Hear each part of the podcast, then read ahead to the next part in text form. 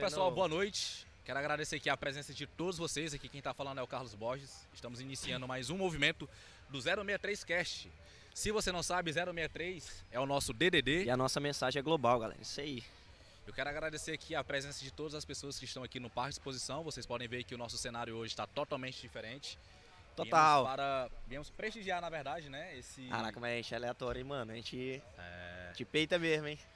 Tudo pra gerar um bom conteúdo pra galera. Só falou que não era possível, eu falei, é possível, vai dar certo. É Deu certo, estamos aqui. Questão de opinião, né? né? A pecuária aqui é um, é um marco, né? A cidade de Araguaína, todo mundo é tá esperando por isso.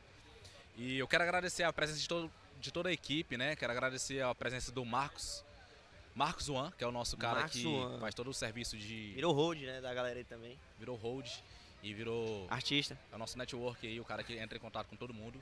É o Matheus, Matheus Silva. Matheus Henrique Silva.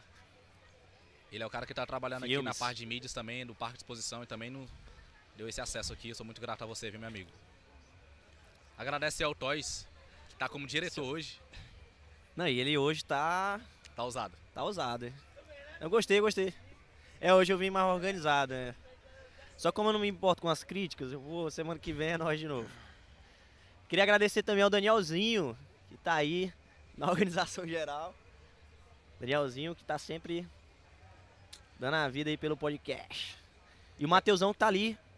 Fazendo Se você tá escutando esse áudio aí 100%, Matheus Barros aí tá trazendo esse áudio para você. Qualidade nível 063 Cash. Queremos também agradecer todos os nossos patrocinadores, como vocês podem ver na nossa tela. Quero agradecer ao nosso primeiro patrocinador, foi o Melquides da Valhalla Engenharia. Então se você quer construir ou reformar, ele é um dos nossos parceiros, está sempre apoiando nosso projeto. A gente vai dar continuidade, fala mais uns dois patrocinadores, a gente vai dar continuidade. Sim. Já falando durante a, Deus, a live, As coisas né? estão acontecendo, a gente está tendo vários apoiadores. Mas em mantendo essa questão de, de, de, ser pioneiro, a gente também queria agradecer a Mioranza, né, que está sempre nos apoiando aí toda segunda-feira. Está investindo no podcast, tem nos ajudado aí já há bastante tempo também. Você que quer comer uma pizza de qualidade, você que quer assistir esse podcast agora, com qualidade top, na sua casa, comendo bem, entre em contato com a minha herança aí. Beleza? Quero agradecer também ao Renan da Retten Hall, é o Shopping das Nossa, Peças. Shopping das né? Peças. Então, um cara que acredita no nosso projeto. O homem ele... é bom. O homem é, é diferenciado. Homem é Por sinal, ele é um dos caras que eu mais admiro em termos de empreendedorismo. É um amigo, né? Eu também tenho, sou grato por ter me dado a oportunidade de trabalhar na empresa dele, né? Como consultor. Então, sou muito grato pela, pela oportunidade e por acreditar nesse projeto que é o podcast. O Renan, que é um excelente empreendedor, um empresário está buscando sempre melhorias e incentiva, né, não só o nosso projeto, como outros também na cidade. Então, se você tiver qualquer problema no seu carro, você vai para o, para shopping das peças. o Shopping das Peças. Beleza? Então, pessoal, eu quero apresentar aqui o nosso convidado especial de hoje, que é o Max, que ele é o prefeito, né? Ele é engenheiro civil e também é prefeito da cidade de Araguanã. Então seja Sim. muito bem-vindo, é um prazer ter você aqui. Max aqui tá meio distante, mas tá distante, mas seja bem-vindo. Quero que você se apresente aí, né, da forma que você se apresenta, apesar de a gente já ter feito uma introdução aqui, né? Sim, sim. Seja bem-vindo. Bom, boa noite a todos. Primeiramente, eu quero agradecer a oportunidade de, de estar aqui com vocês hoje. É, o, o Tots, né, que vocês chamam, o Paulo, eu chamo de Gago. Toys. Toys. Ele trabalha comigo na minha mídia em Araguanã e tem sido um parceiro e uma pessoa que tem me ajudado muito no projeto dessa reconstrução de Araguanã. Agradecer ao Israel, conheço há muito tempo. O Carlos. Carlão. É, acho que você nem sabe, mas nós estamos frequentando a mesma igreja, Igreja Vida. Ah, é? É, é. Me viu comentei com... Sim, sim. Seja bem-vindo também à igreja. Valeu, no massa demais. Bueno. bueno. Apóstolo Bueno. Um homem de fé e um homem que também tem me ajudado muito. E assim, como o Carlão falou, prefeito Max Barbosa, sou natural de Araguaína, mas hoje estou prefeito em Araguanã, eu sempre falo, é, eu sou por profissão engenheiro civil, mas hoje eu estou prefeito em Araguanã. Temos desempenhado um papel que tem sido bem aceito pela sociedade, pela comunidade, não só de Araguanã, mas por todos aqueles que frequentam aquela cidade e tem visto a mudança para o qual fomos eleitos. É, eu falo que o político, quando ele presta o seu papel, ele não está fazendo mais do que a sua obrigação. Agradecer a um político por um serviço prestado é o mesmo que agradecer a um caixa eletrônico por te dar o teu dinheiro. Sim. Exato. Se, se a grande maioria dos políticos pensassem como eu penso, como alguns prefeitos governadores, como o nosso presidente hoje faz, Sim. pensando diretamente no povo, a realidade do Brasil hoje seria outra. Sim. Eu falei sim, independente da esfera. E e assim, falar também um pouquinho da temporada de praias de Araguanã, é uma temporada esperada. Sim. É, esse ano nós viemos com uma pegada diferente, tentamos introduzir algumas coisas que há muito tempo tinha sido deixado para trás, tentando trazer de volta aquilo que já foi um dia. Que Araguanã Vai já ser foi violento, um dia. hein? Vai, vai sim. Nós vemos, vamos vir aí com várias atrações nacionais, também não deixando de lado a nossa cultura regional, que são os Sim. nossos artistas da nossa região. E eu espero que E, todos compareçam. É, estamos tentando e iremos conseguir fazer a melhor temporada que Araguanã já teve. Eu sempre me presto a isso. Às vezes a gente demora um pouco a fazer, mas quando a gente faz, a gente faz bem feito. Isso a gente não faz só na programação de praia. Nós temos feito com as nossas obras estruturantes, com asfalto de qualidade, CBUQ. Tudo que a gente tem feito, a gente tem buscado fazer o melhor para Araguanã e para todo turista. Porque Araguanã é de fato uma cidade turística. Sim. Tinha sido deixada por muito tempo pelo poder público. Sim. Não que ele tenha 100% da responsabilidade, mas a grande maioria da responsabilidade de funcionar ou não é do poder público e tinha sido esquecido. Quando você entrou lá para assumir a, a prefeitura, qual foi a sua maior dificuldade que você teve? É, Como que estava e como que está hoje? o primeiro de tudo, é, às vezes o que eu vou falar é até Isso é uma pergunta pessoal minha do Carlos, viu? escandaliza um pouco, mas infelizmente o câncer da gestão é a política. É um câncer. Entendi. E até eu me, me identificar e me familiarizar com isso, eu, eu pequei um pouco. Primeiro que eu, eu tenho um perfil de muito centralizador. O Paulo Ok. sabe bem disso. Então eu sofro dobrado. E como eu vim da iniciativa privada, tudo que eu faço, como eu falei agora há pouco, eu faço o melhor pelo menor custo. É difícil você conciliar isso na mesma frase, mas é o que tem acontecido em Araguanã.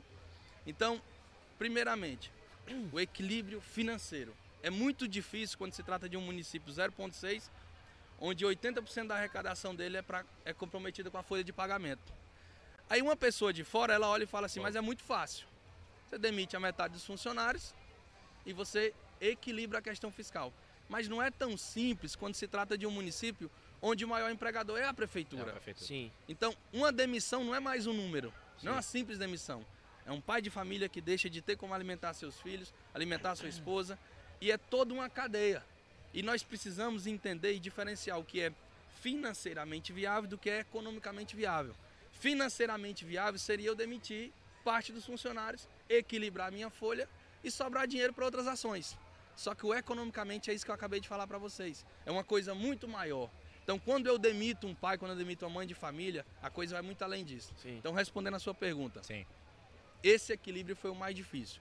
Hoje, graças a Deus, a gente vem com uma temporada aí que vai ficar razoavelmente cara. Eu acho que hoje, a nível de estado, não tem nenhuma praia que vai estar com a estrutura não só física, mas também de artistas nacionais que Araguanã vai trazer. E, e eu me sinto muito confortável em falar que a gente vai fazer e vamos passar por a praia tranquilamente na questão financeira. Então eu vejo como uma vitória. Hora que vai gerar muito negócio também ali, né? Muito negócio. Vai fomentar É, muito. Igual eu falei ontem na, na, na hora da cavalgada. Ontem, depois de, de 12 anos cavalgando, a primeira vez que eu assisti a cavalgada foi ontem. E a, a, a gente vê a importância de uma festa dessa. A cadeia econômica é muito grande. Não é só para quem está aqui dentro. E nem só para quem está vendendo a cerveja ali fora. É pro hotel, é pro restaurante, é pro mecânico, é pro borracheiro, porque o trânsito aumenta na cidade. E a intenção da Praia de Araguana é justamente essa. É, há um mês nós já vemos a movimentação que a praia tem causado no município. Então isso é gratificante, é um, é um marco histórico para Araguanã. A gente vem aí de há dois anos de pandemia sem a praia e o reflexo disso está lá. Sim. Então esse ano a gente quer mudar isso. E assim, no caso, Max, Muito bem. tu entrou nessa, nessa gestão de agora de 2020, no caso, né? 21. 21, 21. né? Que no caso é janeiro de 21, né? Uhum. E, e, cara, a gente vê que Araguanã é, tem um potencial enorme em relação a, a esse turismo, né? Tem. Porque parece que é quase que um êxodo em julho, não fica ninguém aqui em Araguaína praticamente. Né? E ainda, ainda quando teve ainda aquela questão, ia ter uma leve crítica em relação ao que foi feito lá em Babassulândia, que a, a primeiro momento assim ficou aquele negócio ruim, porque antes Babassulândia era muito bom também, era aquela questão do Rio Tocantins, também criava banco de areia ali no meio. Mas teve a represa, uma necessidade também que, enfim, é, já é outro assunto também. Mas meio que o pessoal ainda parou de ir mais lá, né? Sim. Agora tem muita casa ali na beira. E eu acredito que tem aumentado mais ainda a possibilidade do pessoal ir para Araguanã, né? Sim, sim, Depois disso. E, cara, dentro dessa perspectiva, em relação também às outras gestões, sabe? O que que na tua mente, o sonho assim que tu tem, tu acha que pode ser feito lá naquela orla de, de Araguanã, ou ali na entrada de Araguanã, para que atraia também mais pessoas, né? Para que seja um lugar ainda mais atrativo, vamos dizer Para que assim. o atrativo não seja apenas o rio, Sim, sim. vamos dizer assim. Israel, é, assim, a, a, a política do turismo, ela, ela tem algumas vertentes que elas precisam ser seguidas. Eu não conhecia, passei a estudar depois que eu estou prefeito. Sim. Mas, por exemplo, é, o que se- quando se vai para uma cidade igual Araguanã, é o mínimo que você procura, é um hotel bom e um restaurante bom. É, tem isso. É justamente essa questão, né? É o que eu falei agora há pouco. Não que 100% da responsabilidade seja do, do poder sim, público. sim. Porque isso não, é, não, não são ações do poder público. Mas Na mas tu acha que prefeitura- dá de atrair, tipo assim, os empresários, né, no dá, caso? dá, Pô, é, é uma, uma boa, né? Primeiro de tudo são projetos. Sim, sim. Nós temos, hoje nós temos um projeto de uma ampliação e renovação, digamos assim, daquela orla, que vai custar em torno de 3 milhões e meio de reais. Sim. Esse projeto já está em Brasília, já estou logrando o recurso dele, porque é, a comunidade, ela nem imagina o trabalho que dá para um asfalto chegar como esse que chegou aqui. Sim. Ou como chegou em Araguaná. São muitas viagens em Palmas, em Brasília, é muito papel, é muita coisa até acontecer de fato a obra. Sim. É muita coisa. Eu tenho um ano e cinco meses, seis meses agora de mandato. Nós já fizemos mais do que os últimos dois mandatos para trás, isso eu falo sem medo de errar. Mas tudo parte de projetos. Sim. E alguns projetos são mais ousados do que outros. Eu tenho em Brasília hoje um projeto para dois portais de Araguanã que serão a inovação do estado, porque não tem aqui igual os que eu quero. Eu tenho esse projeto para essa ampliação dessa orla, Sim. porque é, é o que você acabou de falar. Você tendo uma orla bonita que o, o empresário passa e vê a movimentação, ele fala, pô, que dava um restaurante bom, Sim. pô, que Exato. dava um hotel bom. Exato. E o principal nós temos, que é o Rio Araguaia. Pô, Você falou de Babassulândia. Gosto muito de Babassulândia. demais. Só que nada se compara ao Araguaia. É. Não tem água de piscina, não tem água de lago que seja igual ao Araguaia. Em 2017, eu trabalhava em Araguanã como engenheiro civil. E o, o IBGE, junto com o Sebrae, fizeram um estudo. O público médio de Araguanã são 400 mil pessoas no mês de julho, cara. De 350 a 400 mil pessoas. Ou seja, anda longe de ser só o público de Araguanã, Sim. anda longe de ser só de Aragua- Araguaína. Então, o nosso Real. turista, eu tenho amigos de Goiânia que vem, de São Paulo, Cara, de demais, Marabá. né? Goiás, é muita né? gente.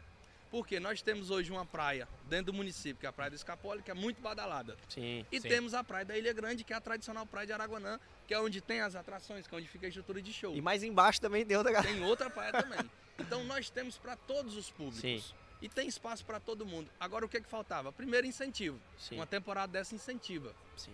Infraestrutura turística, que é o que eu acabei de falar. Sim. É um portal bonito, é uma orla bonita, é um restaurante de qualidade, é um hotel de qualidade, que Araguanã ainda não tem, mas que vai ter.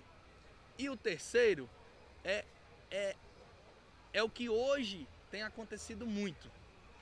É essa mobilização virtual, que não acontecia na Praia de Araguanã. Sim. Que hoje nós estamos trabalhando Verdade, muito ela. cara.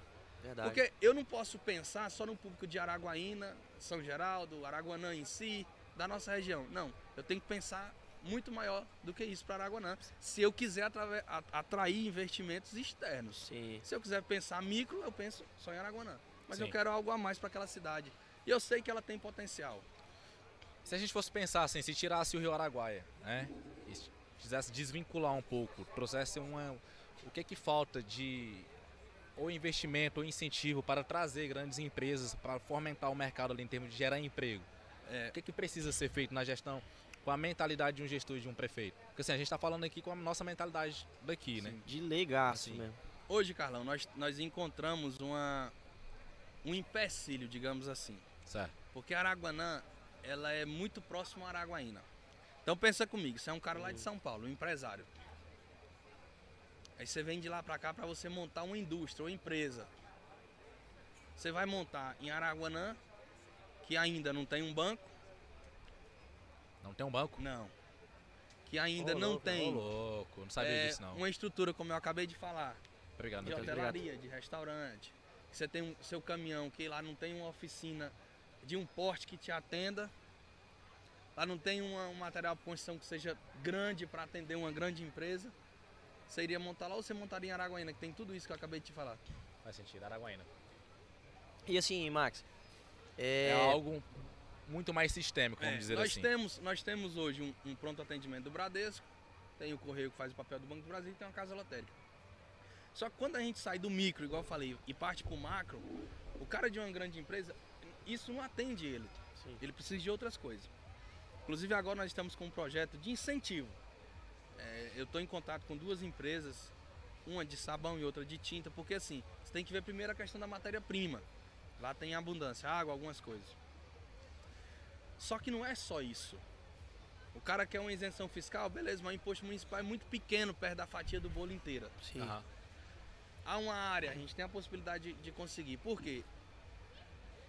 Até quando eu, eu trava, tava só trabalhando lá, eu já vi que o grande problema da cidade era o emprego. Sempre vi isso. E hoje, como gestor, eu vejo que é mais centralizado. É o principal e, se brincar, o único problema. E como resolver? Não é tão simples. Não é tão simples. Justamente por causa dessas questões que eu acabei de trazer para Sim. vocês. Por causa de- você tem que atrair o investidor. E para você atrair, você precisa de algumas coisas que são alicerces para o empresário, que lá ainda não oferece. Não, Max, a gente tá de fora assim. Ah. É, parece que é uma parada que só. Não, faz isso, faz aquilo, faz. Mas é uma. uma, uma- como é que chama? Existe todo um contexto, É né? um uma contexto, cadeia. né? Uma cadeia, Uma cara. É cadeia. umas. Várias circunstâncias pra ocasionar algo, né? E eu ia até fazer uma pergunta pra ti, mas vai ficar meio redundante assim.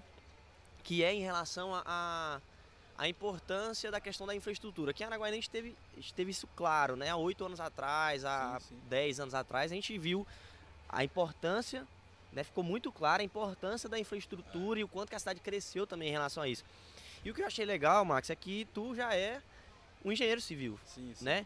E de- eu não tinha parado para pensar nisso, mas eu vi a importância de um gestor, obviamente, se você for formado é, é, em direito, é, medicina, é, administração, é, contábeis, vai ter as suas qualidades, né? Com certeza. Mas a importância da infraestrutura, assim, Cara, em relação à gestão de um se município. nós pensássemos uma eleição, um voto, como a gente pensa a nossa vida pessoal. Uhum. E aí eu trago isso para o espectador porque é muito importante a gente trazer essa reflexão. Eu sempre uso algum, alguns exemplos. E eu tenho filho, não sei, não sei se vocês têm. Ainda não, mas voltei em nome de dois. Jesus. E, e quando eu, meu filho adoece, que eu vou levar ele, eu não levo em um médico porque o cara é meu amigo. Eu procuro o melhor. Que ele é bom. Seu carro na oficina do mesmo jeito. Aham. E quando se trata do voto, a gente não pensa dessa forma. Às vezes se vota por, por amizade. Muita gente ainda no Brasil se vota por dinheiro. Uma troca, né? É, muita gente, infelizmente.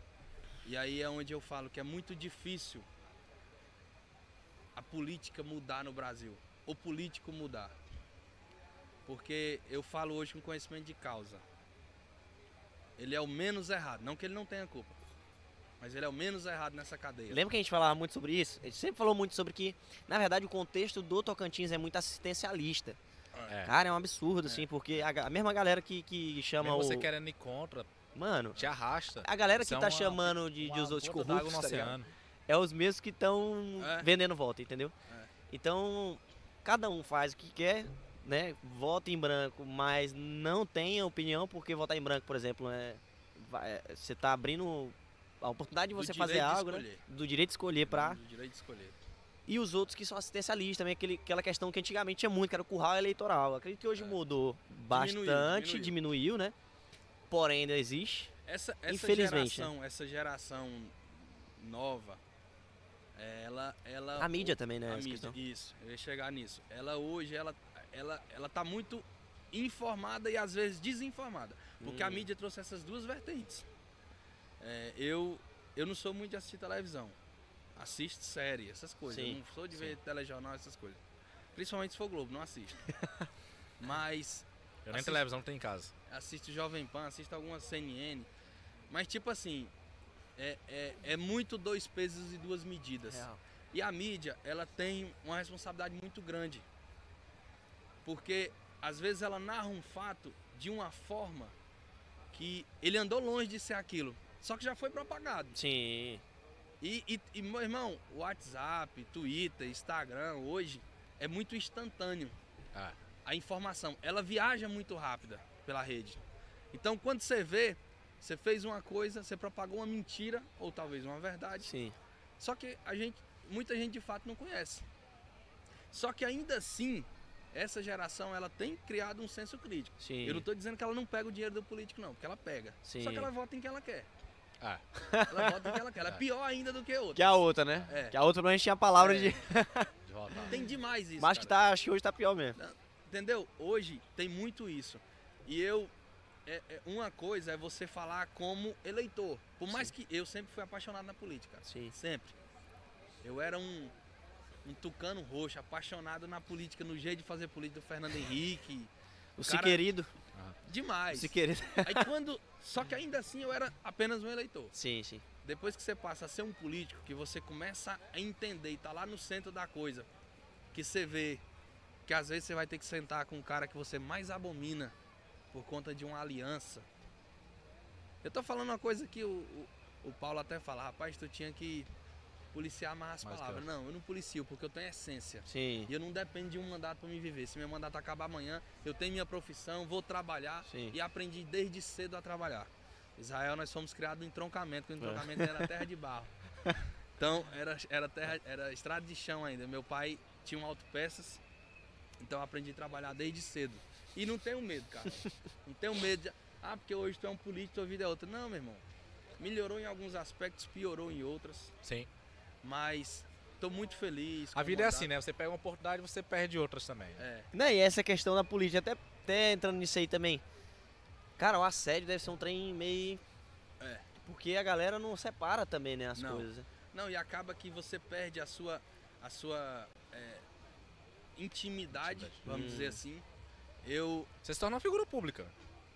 Você é tá em isso aí. qualquer lugar e a pessoa, às vezes, você tá no momento ali com sua família. É meio tá que aqui, o- às vezes, pra trazer sua criança pra brincar. É. E É às os vezes as ossos, pessoas né? não sabem diferenciar isso. É os ossos, né, Dolph? É, mas É é, o ônus. é assim, o a gente escolheu.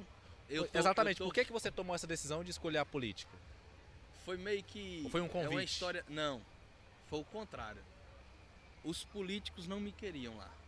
Hum. Muito bem. Mas eu sempre entendi e acreditei em um chamado. E desde a minha faculdade, eu, eu, eu fui duas vezes presidente de, de, de centro acadêmico. DCE. muito. DCE, né? E eu era presidente de um centro acadêmico em Brasília, uma faculdade tinha 20 mil alunos. Então, Hum. eu ganhei as duas eleições minhas em, em Brasília com mais, mais votos do que eu fui eleito prefeito do Centro Acadêmico das Engenharias. Então, assim, eu sempre gostei. E, ah, foi por dinheiro? Anda longe de ser. Anda longe. Porque eu ganhava melhor na minha profissão, tinha minha vida pessoal de boa, tranquilo, tinha minhas coisas, gostava de fazer minhas coisas e fazia sem ter nada de satisfação. Hoje não. Igual você falou agora há pouco. Hoje, às vezes, eu já me reprimo. Eu quero ir em tal lugar. Não, você Não, não vou é. porque eu posso topar como fulano. E aí vai querer conversar. Sim. E, e é engraçado que quando o cara se torna um político, ele está político, parece que todo lugar que você chega o povo só quer falar de política. Esquece que o povo não fala de futebol, não fala de vaquejado, não fala de uma cavalgada, Aham. só fala de política. Isso acaba que cansa. Você tem dia que você não quer falar de política. Acredito. Mas eu sempre tive essa vontade. E hoje, o que me, me, me motiva muito é justamente a, a gratidão das pessoas. A política tem o seu lado da ingratidão, muito grande. Mas também você vê, você chegar num, numa rua que ninguém passava, que não tinha uma luz, e hoje você chegar e, e o pessoal, nossa, obrigado por esse asfalto. Igual nós entregamos há 15 dias atrás uma ambulância nova em um distrito de Araguanã, que é a Jacilândia, antes de Araguanã Sim. que não tinha, nós entregamos. Então você vê a gratidão da população e você vê que você está no caminho certo, é muito bom. E aí eu me pergunto por que, que tantos políticos escolhem não fazer. Entendi. Porque, cara, Araguanã é uma cidade pequena, arrecadação minúscula diante do tamanho da despesa. E a gente tem feito. A gente conseguiu fazer em pouco tempo o que há muito tempo não se fazia. E aí eu te, te falo, legado. Eu quero daqui 30 anos que o meu filho com um neto passe alguém, ó, isso foi teu avô que fez, foi teu pai que fez. Uhum. Isso não tem dinheiro que pague. Isso que é o, o mais gratificante da política. Quando você quer, você faz. Acredito nisso aí, cara. Cara, é a, a- Aquelas. Aquelas. É uma TO, no caso, né? Sim, sim. Sai daqui de Araguaína e vai pra lá. E, cara, ele tem muita reclamação de Araguanã pra Xambioá e de Araguanã pra cá também, né? E, cara, se você for pra Santa Fé, o asfalto é um. É. Se você for para Araguanã, o asfalto é outro. Toda vênia ao governador, ao- aos passados também. Sim. Mas só que já deveriam ter olhado em relação a, a- ao trânsito. Cara, porque é muito movimentado aquele trânsito ali. Principalmente agora, né? Agora, e muito perigoso, cara. Muito Eu- perigoso. Eu desde o, o dia 12 de janeiro de 2021 eu assumi que eu, eu, eu não fui na minha posse que eu tava com Covid. Passei a virar de ano dentro de casa. E tem sido uma cobrança árdua minha. Com o Carles eu não tinha relacionamento, Sim, o ex-governador. Vanderlei assumiu em março, né, agora? sim. Foi no final de fevereiro. E aí ele, ele nos abriu o palácio para os Sim. prefeitos. Não só para quem era do grupo, mas para quem não era. Igual eu não era do grupo deles. Mas ele abriu, ó, eu quero te ouvir. Eu falei, governador, nós temos algumas demandas emergenciais. Só que aí, Israel, a gente também não pode simplesmente chegar e falar "Ah, o asfalto não presta, o governador não quer fazer nada. Não, primeiro, aí eu vou falar como engenheiro, não como político. Sim, sim. A malha viária do estado de Tocantins, boa parte dela tem de 20 anos ou mais. Ali já tem, não tem, Max? Aquele mais. é o antigão, né? Foi o Siqueira e o Marcelo que fizeram. Mas vamos para outra questão. 20 anos atrás, o caminhão mais pesado que rodava nessas estradas era um caminhão truque com 18, 20 mil quilos, Hum, certo? Hoje, por dia, o Paulo é testemunho do que eu vou falar, sai de Araguanã em torno de 30 carretas com 100 toneladas de areia molhada para cá, para Araguaína. caraca. Aí eu vou te fazer uma pergunta. Tu, pega, tu tem uma Hilux que ela pode carregar 800 quilos. Aí tu bota 2 mil nela. Ela vai e quebra. A culpa é da Hilux ou negligência tua? Inteligência. Então, são outras questões, não é só a política. Fatores ah, roubaram também, né? dinheiro e fizeram um asfalto mal feito. Não, pô, não é. Sim, Na sim. época atendia. Sim. O Estado Tocantins não tem uma malha viária e rodoviária para atender a agricultura, por exemplo. E hoje, 40% do PIB do Estado é agricultura. É soja, é milho, é arroz, Sim. é grão. Sim. Ah, o governador já tinha que ter feito. Concordo. Não, Só fala assim da- dos outros também, né? Tipo assim, porque já tem, igual tu falou, tem foi 20 anos já, cara. por Foi muito esquecido. tempo. Cara, 64. porque a esquerda ali, a, pra Santa Fé, realmente o asfalto é bom, cara. Acho que é mais novo, pelo menos, né? É, dali foi feito em 2016. Olha, é A- recente, a cara. 222, do Pontão até Filadélfia foi feita. É um tiro. E ali. se vocês lembrarem, na mesma época, aquela, aquela a 164 que vai do, do Troca-Tap, Novo Horizonte até Xambeuá, estava no mesmo lote de licitação. Só que aí foi quando o Marcelo Miranda foi caçado. Hum, Inclusive tem inúmeras outras obras que estão paradas ainda, porque infelizmente um dos maiores problemas do Brasil é a burocracia. sim. Nós gastamos duas vezes mais nas obras públicas do que deveríamos gastar justamente por conta da burocracia. Tudo é muito difícil, tudo demora. Então, quando se trata de obra, cara, tu faz uma terraplanagem para tu imprimar e fazer um asfalto em cima dessa terraplanagem. Se tu deixar um ano passar, aí vem o inverno, estragou, tem que fazer tudo Tem que de novo. refazer. Tem que fazer Caraca. tudo de novo. Então, é uma coisa muito séria É, e que o poder público não olha para isso com, com- com os olhos que deveriam olhar. Nós temos que ter Caraca, celeridade. E aí eu te falo, a Bíblia fala pra gente dar a César o que é de César. sim, Então vou dar ao Ronaldo o que é de mérito dele. sim. O Ronaldo conseguiu fazer montar em Araguaína o que é muito difícil, uma equipe técnica que dava muita celeridade a esses processos. Sim. Então ele conseguiu isso e, e você vê que Araguaína, como você falou, mudou a cara. A questão da infraestrutura mudou a cara, isso é inegável. Sim. Gostando ou não, ele tem que falar a verdade. E, e ne- nesse ponto o Ronaldo mudou a cara de Araguaína. O governador em exercício, o Vanderlei, tem trabalhado dioturnamente, cara. Às vezes a gente não fica sabendo porque a maioria das pessoas não sai de dentro do seu reduto Sim, sim. de Araguaína ou de Araguanã. Mas eu que rodo muito, rodo bastante o estado, é, tenho visto, inclusive é, em uma conversa comigo, ele ele me, né, nem me prometeu, porque ele, ele fala, não, eu não gosto de ficar prometendo, porque o cidadão ele já está cansado de promessas. Ah, É. O cidadão está cansado de. O povo de Araguanã, de Jacilândia, de Carmolândia, de Xambioá estão cansados de ver o governador falar que vão fazer a estrada. Vai fazer, né? Mas aí a gente mapeou alguns trechos que são de extrema importância, que tem que ser arrancado de novo e feito outro pavimento, como algo emergencial. Não é um trem permanente, mas tem que ser um provisório, porque eu falei, governador, nós temos um público agora de Araguanã que ele supera toda e qualquer praia do estado de Tocantins. Então o trânsito para Araguanã, ele não é nem duplicar, eu nem sei quantas vezes ele Sim. aumenta. Porque o nosso trânsito diário, ele já é grande. Cara, mas ali é uma necessidade altíssima. É. Cara. Você olha assim, aquele negócio tem que. A a gente a gente pensa na, na nossa. A gente fala assim como leigo, né? Fa- Faz uma dupla lá, só que pra fazer uma dupla é outro BO ainda pior, né? Você não vê a BR-153, quanto tempo tem a briga pra ela ser duplicada? Quantas Sim. pessoas Já já né? morreram na BR, cara? É, por mano. conta de duplicação.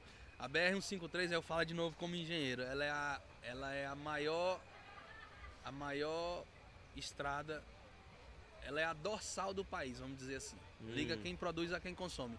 Então, que é do sul ao norte. Hum. Então, ela já teria que ter, se- ter sido duplicada há muito tempo. E nunca foi. Sim. Então o poder público peca muito nisso. Aí eu vou culpar o presidente hoje por causa disso. Não, pô, é uma coisa que tem quantos sim, anos? sim, perdura, uma né, cara? por trás, né? É. Cara, é muita coisa, né, também pra. Então, são assuntos que se nós fôssemos falar, era a noite Ô, inteirinha de conversa aqui e não destrinchava um texto. o desse. que assusta, bicho, é a é questão da verdade. gestão, mano. Tipo assim, a gestão é muito mais complexa do que a gente pensa, né? É. A gente pensa, não, coloca esse, pauzinho aqui eu tô ali, ponto, Não. entendeu? Toda, toda decisão, decisão de um chefe do. Ainda tem a Câmara ainda, né? Tem, tem. Mas a- a- graças a Deus eu, eu com a Câmara de Araguana a gente tem um bom relacionamento, até porque assim, é o que eu te falo. São a cidade princ- já é pequena, né? Já é Se pequena. for rachar lá dentro, Não, aí, meu não amigo, dá certo. não traz E outra, recurso, É, ninguém um ganha. questão de, é uma questão de foco. Quando o vereador vê que o prefeito tem vontade de trabalhar, que ele quer trabalhar, eles não vão atrapalhar. Sim, sim. Porque querendo ou não, todo mundo foi eleito pela mesma população e que essa população Tá observando, né? está observando e quer ter a certeza que não errou no votar. Que Sim. não errou no votar. São Então, quantos vereadores lá hoje? nove. Nove. Nove vereadores. Aqui antes era, acho que antes era 11, eu acho. Eram 11. 11, né? E foi Nove pra, eu acho foi até pra muito, 17. comparado... Aqui são 17, né? É. São 17, né? 17 Proporcionalmente vereadores. falando, eu acho que lá tem mais do que aqui. Mas Qual a é, população de Araguaná? hoje, 6 mil. 6 mil? habitantes. Uou, Tem 180, eu acho. tem 180. Aqui, né? Aproximadamente, eu acho. Mas, Max, diz aí, quais são seus pensamentos futuros com a política? Cara, primeira coisa, Carlão, é. Eu sempre falo pro Paulo, um dia após o outro. Terminar esse mandato. Não ho- hoje falar tá pensando em reeleição, não. Eu tô fazendo o trabalho para o qual eu fui eleito e sou pago para fazer. Reeleição, eu sempre falo que a reeleição é consequência de trabalho. Sim. Consequência de trabalho. E se o cidadão criar essa, esse conceito de consciência do voto, ele tem que reconhecer. Sim. Você pode não gostar do Ronaldo Dimas como pessoa, É. mas não tem como dizer que ele não foi o melhor gestor que a Araguaína teve. Sim, sim. Não tem como. Eu nasci e me Tem que criei saber em Araguaína. separar as coisas, Tem né? que saber separar as coisas. E eu espero, eu, eu, eu, eu oro, né, para que, que Deus tenha misericórdia do Brasil de fato, porque eu não quero desacreditar da política. Não quero. Mas o trem lá dentro é difícil. Não é fácil não. É muita coisa que você precisa fazer para você chegar em um objetivo final. Igual eu falei, pra você ver uma, uma rua pavimentada, pra você ver uma iluminação nova, pra você ver a saúde funcionando, a educação também, a assistência social. A gente vem de alguns governos que, que prezaram muito pelo assistencialismo. E eu sempre falo que a cesta que você dá, na hora que ela acabar, o cidadão vem de novo te pedir. Então a política não é por aí. Hum. Eu não concordo com essa política de subsídio, de ficar dando, dando, dando, dando. Não. Assistência. O Brasil é rico, isso é. Mas nós temos que. É um ditado antigo, mas nós temos que dar a vara e ensinar a pescar, não é ficar dando peixe. Só que isso no Tocantins, em sua grande maioria das cidades, é muito difícil. Não é fácil, não, justamente por tudo isso que nós abordamos aqui agora há pouco. Questão do emprego, da Sim. geração do emprego, que não é fácil. Mas é uma batalha que a gente está disposto aí e vamos ver se a gente vence, né? Meu irmão do céu, um... E o Max, Max, tu é novo demais, cara. Quantos anos Cara, tem? tu é novo 33 e anos. uma coisa que me chamou a atenção, Pô, é né? muito Foi nascido novo, e criado em Araguaína. Sim. E o que que te levou para Araguanã? Eu, em 2006, Carlão, eu terminei o ensino médio e não quis estudar. Não Certo. quis. E na época eu fui mexer com os trator, com as máquinas, mexer com terra e, e lá uma família, família do seu Osmar Barbudo, Fernando, Fábio, Fausto, Dona Maria, Poliana, eles me acolheram como um filho. E aí o, o Fernando, muito do que eu aprendi trabalhar foi com ele. Morador de Araguanã, fazendeiro da região. E em 2012 eu tive um- uma situação e fui para Brasília. Lá fiz um vestibular, seis anos sem estudar, sete anos, e passei. Estudei e quando eu voltei, esse mesmo Fernando tinha sido eleito prefeito em 2017. Hum. Então eu comecei a trabalhar lá. Nunca tinha trabalhado como engenheiro. Mas ele me deu a oportunidade, eu abracei. E de lá pra cá foi só benção, meu irmão. Deus mudou minha vida assim de um jeito que se eu contar é uma história muito grande. Mas me dei muito bem na minha profissão, trabalhei em vários municípios. É, fiz grandes amigos na política, mas não pensava em exercer um cargo político em Araguanã, porque até então o prefeito era o Fer- o Fernando e renunciou e assumiu o vice, que era o Hernandes. E continuei trabalhando com ele. O presidente da Câmara, que era o o Cícero, Cícero Cruz, muito meu amigo também, era um possível candidato a prefeito. Então, eu respeitava os dois. Sim, então, sim. em momento nenhum, eu falava que seria candidato. Felizmente ou infelizmente, infelizmente no caso, o Hernandes veio a falecer do Covid, Uou. Cara. que era o vice-prefeito. Assumiu o então presidente da Câmara, que era o Cícero. Meu amigo demais. Com uma semana ele infartou e morreu Ah, Caramba. também. e tu ainda quis assumir o meu, ele quis colocar o nome dele à tona. Aham. Mas é só Caraca, tu pensar na história de José, meu irmão. O que, que Deus fez com a terra inteira para José poder Acredito. assumir. né, Mexeu de um rei. lado, mexeu com de um tudo. lado. Então quando ele quer, quando ele quer, não adianta. E nesse meio Caramba. tempo eu conversei com algumas pessoas e essas pessoas citavam isso. Ó, tem o Hernandes e tem o Cícero, que são candidatos. Então, se os nomes deles não forem, aí a gente pode pensar no seu. E aconteceu tudo isso que eu te falei. E nesse meio tempo eu eu decidi em julho que eu Entendeu, seria candidato. o, entendeu o recado divino, É. é o sinal, não, não precisa morrer mais ninguém não, Deus. Eu entendi. Cara, que Concorri. doido. É, eu fiz sete pesquisas em 90 dias. Em seis eu perdi a eleição. Mas eu tenho um pai e uma mãe que são esteios de oração. E quando eu falei desse projeto pro meu pai, ele, ele me pediu uns dias, "Olha, a gente vai orar e vai apresentar. E ao final da campanha, ele me abençoou e falou, você é o próximo prefeito de Araguanã. Então todo o tempo eu pensava nisso, mesmo quando tudo nadava contra mim, eu É acreditava quando os números palavra. falavam o contrário, né? Cara, Funk, hein, velho? Funk, funk mesmo. isso me marcou muito o que tu falou, velho. a história de José, quando Deus quer, ele mexe. Ele mexe, ele você mexe terra aceita, inteira, abraça a causa, Mexe com a terra inteira. monta uma Cara. equipe boa. e Claro vai pra que cima. A gente precisa estar dentro do propósito também. Exato. né? Não adianta você achar que. Não, Deus tem promessa para todo mundo. Para todo mundo. Isso. Eu tenho certeza que Deus não colocou ninguém na terra para ser um andarilho ou para passar fome, não. Sim. Agora, tudo é você se colocar no lugar da benção, vamos dizer assim, e ter perseverança. Tudo na tua vida, se você tivesse começado isso aqui, logo tivesse desistido, ah, porque não deu ouvinte, porque não deu espectador, porque nós não temos patrocinador, hoje não estaria Não no pé estaria que tá. Sim.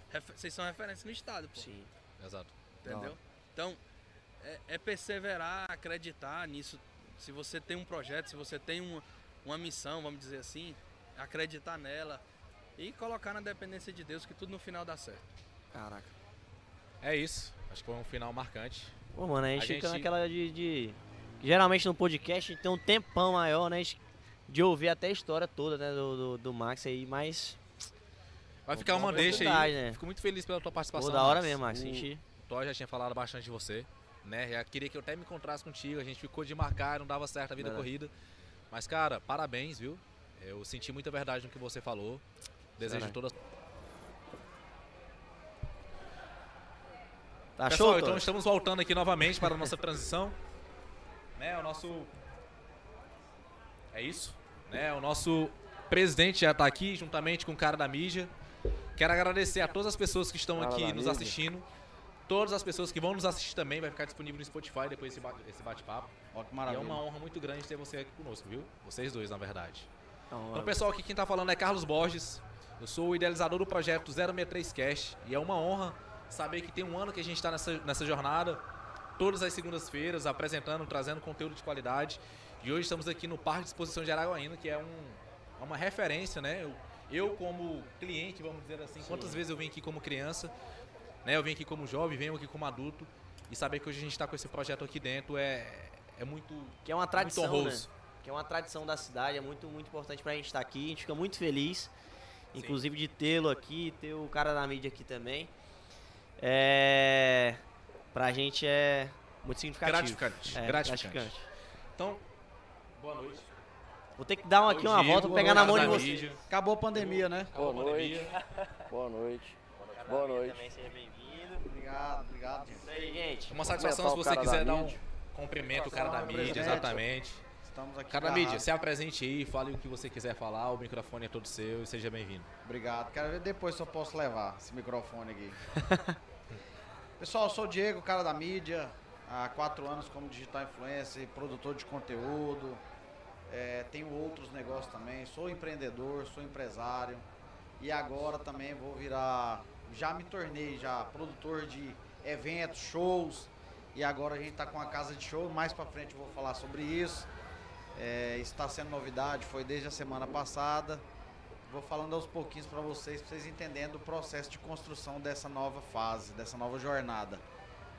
Mas é, já na presença de vocês, agradecer ao presidente pelo convite e pela honra de poder participar da maior festa de tradição do norte do estado, que é a Expoara.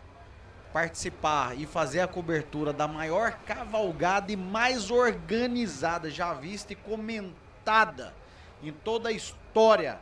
32ª cavalgada, a maior do mundo, presidida e organizada pelo nosso presidente Wagner Borges. Para nós, para mim, é uma honra muito grande, uma felicidade imensa poder participar. E a gente, às vezes, chega algum amigo do, do ramo de atividade e pergunta: Diego, tá ganhando dinheiro? Cara, não se trata de dinheiro, não é dinheiro. Dinheiro é consequência na vida da gente.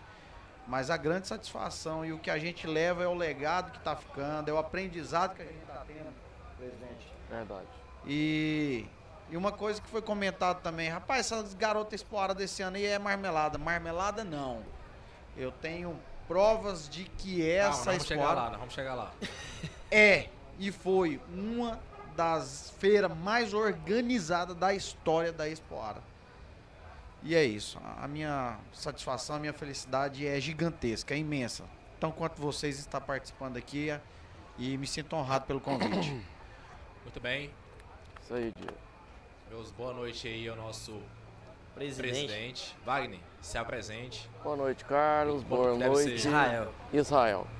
Boa noite a todos. É, eu quero agradecer aqui a oportunidade de estar aqui com vocês, o convite. Sim. E é muito importante aí a gente estar interagindo com o público, tá passando resultados, passando aí A transparência, né? transparência.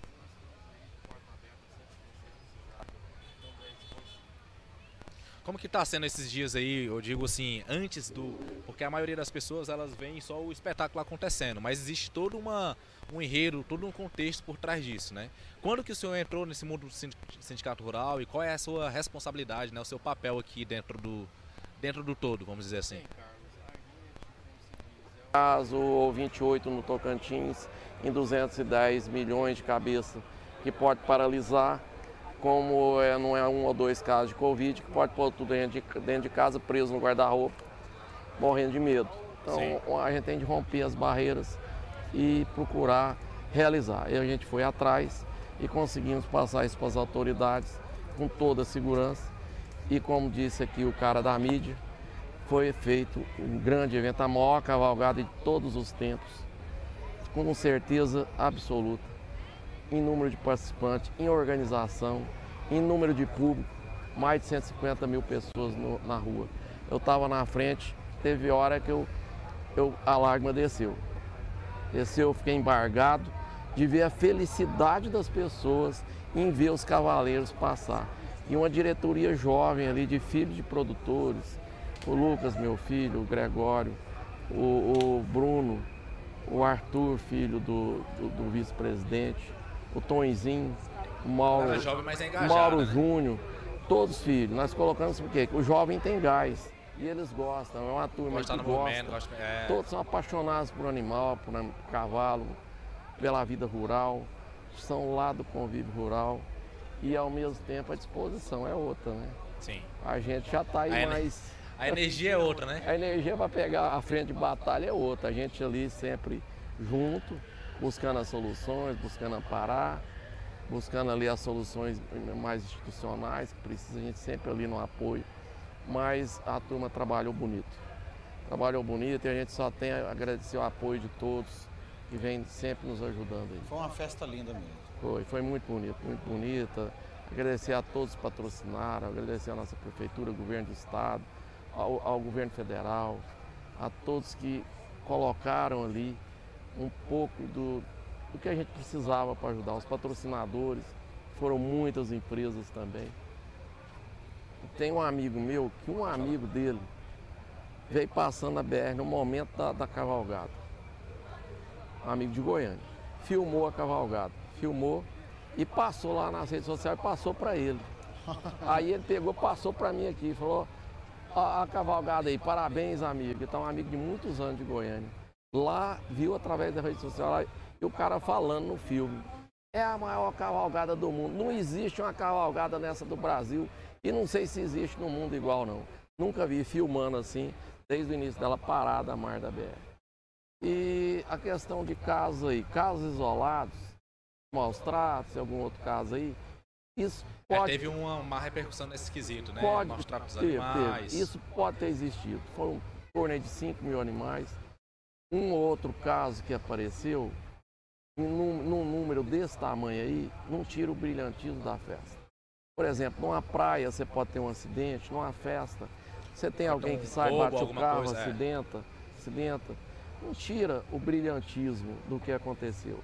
O que a gente tem que fazer é ir atrás, como tinha regras e tem regras, buscar os que fizeram e punir de acordo com o que os órgãos, não o sindicato, o que os órgãos responsáveis indicaram, porque a justiça, ju- for, isso aí é uma questão que tem que ser É, mas- resolvida. é, exatamente. Mas hoje é até mais simples, né? Porque a pessoa foi filmada, Foi. ela tá uniformizada, devidamente uniformizada, tem o rosto dela, então tá tranquilo se resolver. Já foi identificada a Já foi comitiva, identificada a comitiva. já foi identificada a pessoa, a comitiva já foi desclassificada e a pessoa amanhã a gente está passando por ofício tudo lá para os órgãos responsáveis. Presidente, eu, ia entrar nessa questão também.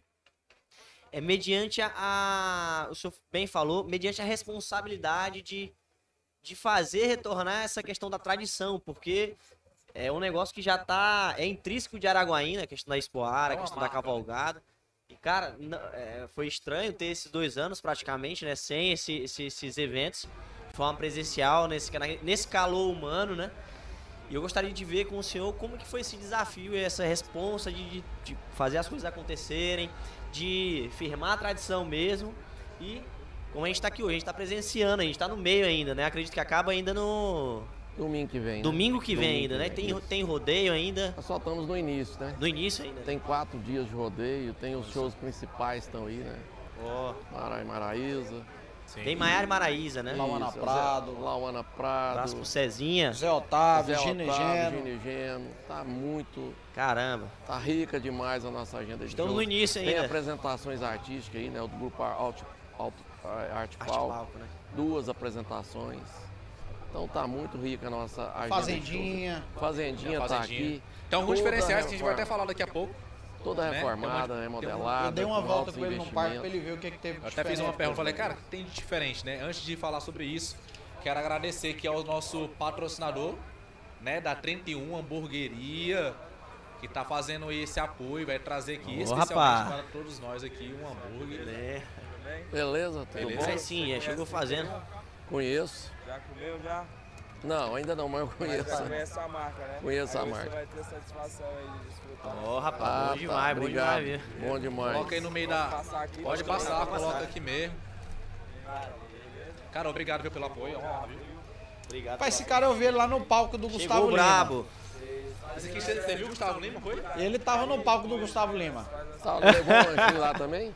Não, ele tocou como DJ lá. Ele- Ah, Com a tá. pizza, a gente tem a pizzaria também. Ah, entendi. Tá com stand aqui dentro aqui dos dois, vendendo a pizza e o hambúrguer. Vocês estão com a pizza aqui, aqui dentro, né? Então, pessoal, a pizzaria. 31, né, você pode encontrar ela tanto na cidade, vamos dizer assim, tanto no nosso mundo aqui, que é o mundo rural, que é o mundo do sindicato rural, que é a nossa pecuária. Então, aqui dentro vamos ter stand de tanto de hamburgueria, tanto de pizzaria. Exatamente. Estamos aí rodando um alimento que é pra servir a galera aí a qualidade, né? Então, hoje a pessoa não precisa sair daqui e buscar hambúrguer fora, né? A pessoa já gente sai tá do show e come aqui dentro, A né? gente tá com o stand em frente à Polícia Militar, cara. Pronto. Stand em frente à Polícia Militar, aqui dentro da pecuária. Militar, dentro da pecuária. Obrigado pela É um atenção. brigadão, demais. viu? Que a gente possa continuar essa parceria aí por muitos e muitos tempos. Obrigadão. Top demais. Abraço, comandante. Tudo bom, galera?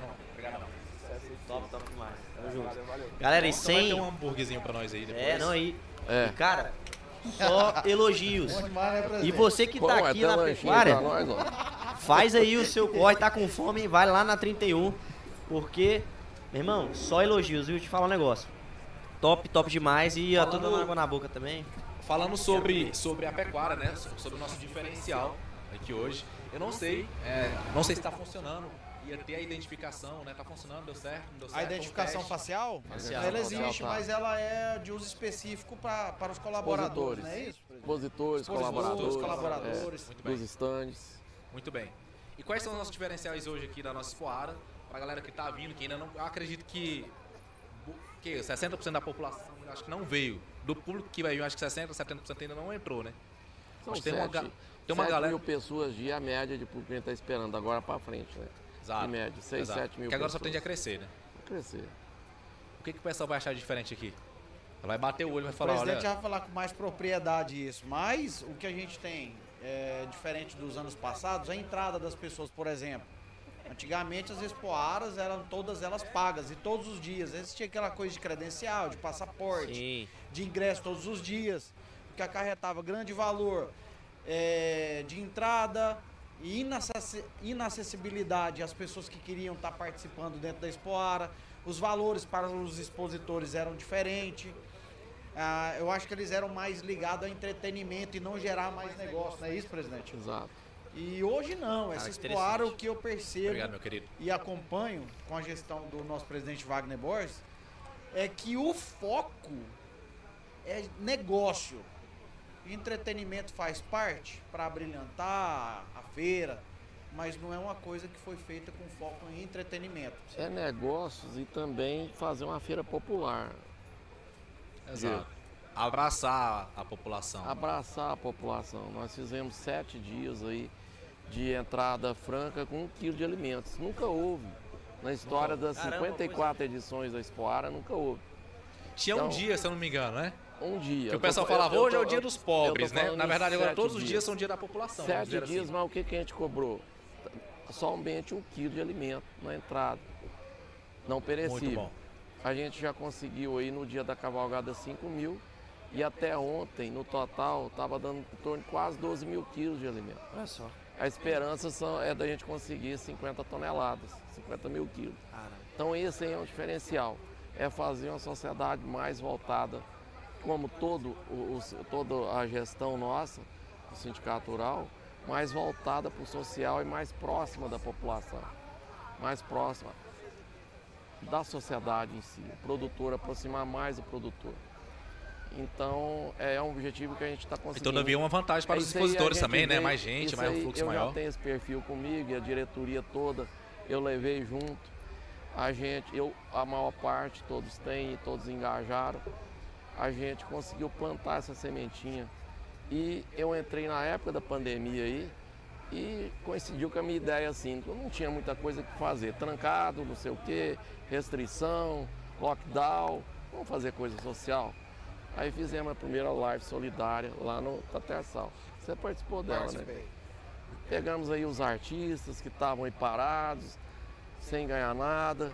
Não pudemos dar muita coisa para eles, mas arrecadamos, acho que 500 e tantas cestas básicas aí. E fizemos a doação com essa live solidária. Cada um doou uma coisa. Um doou o, o- o som, a transmissão, a- a- o cenário, foi Digitais buscando influência. digital influência, fomos buscando tudo, associou e fez o evento. Então, só, na realidade, a gente só foi o canal. Não vamos fazer tal, e, e estimulou.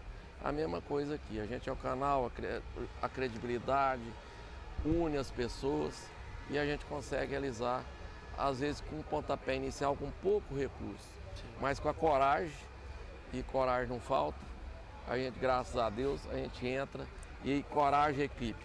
Porque uma coisa a gente tem que ter a coragem e tem que encorajar as pessoas. Essa pessoa, essas pessoas, se a equipe vê no chefe é, fraquejar, pode saber que a coisa acaba. Agora, se a gente tem coragem, joga para frente e tem esperança que vai aumentar, tem fé e ao me- ao mesmo tempo otimismo, vai dar certo. E com fé em Deus acima de tudo, né? É Deus lá em cima e é, é acima de, de tudo que a gente faz, é Deus. A gente consegue os objetivos.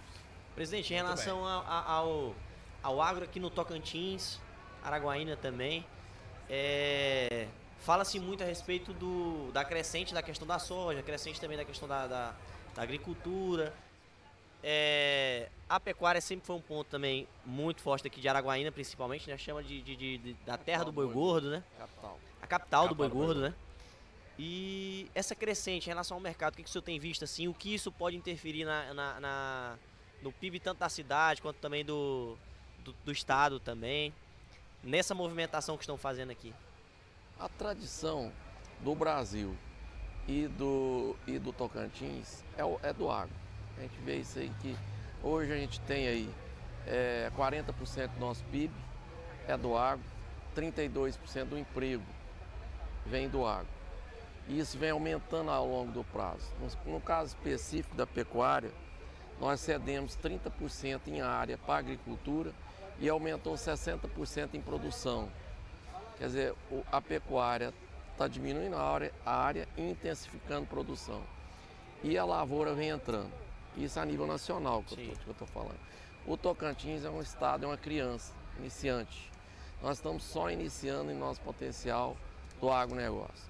Isso aqui, quem é lá do sul de Goiás viu acontecer. A gente viu lá várias regiões lá, Jataí, Rio Verde, que eram cerrados perdido, largado. Não, para que serve isso aí? Para criar cascavel, calango, mais nada. isso aí nunca vai servir para nada. Tivemos aí uma revolução aí com a Embrapa, na época lá do Alisson Paulinelli, né, do ministro. Sim. Descobriu que o cerrado valia e que podia transformar o cerrado em grandes culturas de produção. Hoje o cerrado é, corresponde às maiores produções da lavoura do Brasil, aonde só, só servia para calango e cascavel. Hoje a gente está aí com grandes, batendo recordes de produção, com sustentabilidade, respeitando o meio ambiente, tanto aqui quanto na maior parte. O Brasil hoje, nós temos aí 68% de área preservada, isso não existe no mundo. Nós produzimos isso tudo em 32% de- área. Nós somos responsáveis por 1,2 bilhões de pessoas no mundo que a gente alimenta. Isso corresponde a quase 20% da população mundial é alimentada pelo agronegócio brasileiro. Quando eu falo agronegócio, eu incluo aí o pequeno produtor, o pequeno agricultor, a agricultura familiar, tudo, tudo é agronegócio. Se o cara está produzindo só para ele, é só é escala, um né? agronegócio. Ele está produzindo para ele se alimentar. Então eu incluo todo mundo aí. E é, é, a- é a mola mestre do nosso país, sem dúvida. E o Tocantins, aí eu sou mais otimista ainda. Dentro de 5, 10 anos, ninguém conhece esse estado. Em termos de produção, em termos de desenvolvimento. De 5 anos para cá, a gente já viu uma diferença astronômica. De- e daqui mais 5 a 10 anos, a revolução é muito maior. Hoje, produtores que produziam somente pecuária estão produzindo integração lavoura-pecuária. E, e muitos já é usando a integração lavoura, pecuária e floresta, plantando ali eucalipto, plantando outras enleiras assim na, na, na, no capim, fazendo integração total, um total respeito ao meio ambiente. E produzindo. Isso o produtor brasileiro é responsável. A gente vai lá nos Estados Unidos, na Europa, você vê tudo devastado. Você pode pegar um avião atravessar de ponta a ponta, você não vê uma floresta, você não vê um, uma, uma margem de um rio, uma APP preservada, vê é nada. É muito difícil mesmo. Inclusive agora lá estão falando que tem que acabar com o resto, porque tem que produzir. E o Brasil dando lição, mostrando que a gente produz preservando. Muito, é muito gratificante. Que gerou uma crítica muito grande do, do, do, até da, da Organização das Nações Unidas também, a questão de muito presidente de fora reclamando a respeito da, da do meio ambiente né, e do agro, no, no caso do Brasil, que vem né, mostrando resultado. E o próprio resultado do agro tem sustentado a ideia de que é necessário que tenha uma grande produção, só que permanecendo a questão do meio ambiente também, né? Então, é muito bom saber. É porque a maioria das pessoas acredita que tem que devastar, né? Tem que acabar para poder produzir, produzir, né? E, e é na verdade existe um balanço que você consegue Essa perspectiva de, de 10 anos, né? De, de 5 anos.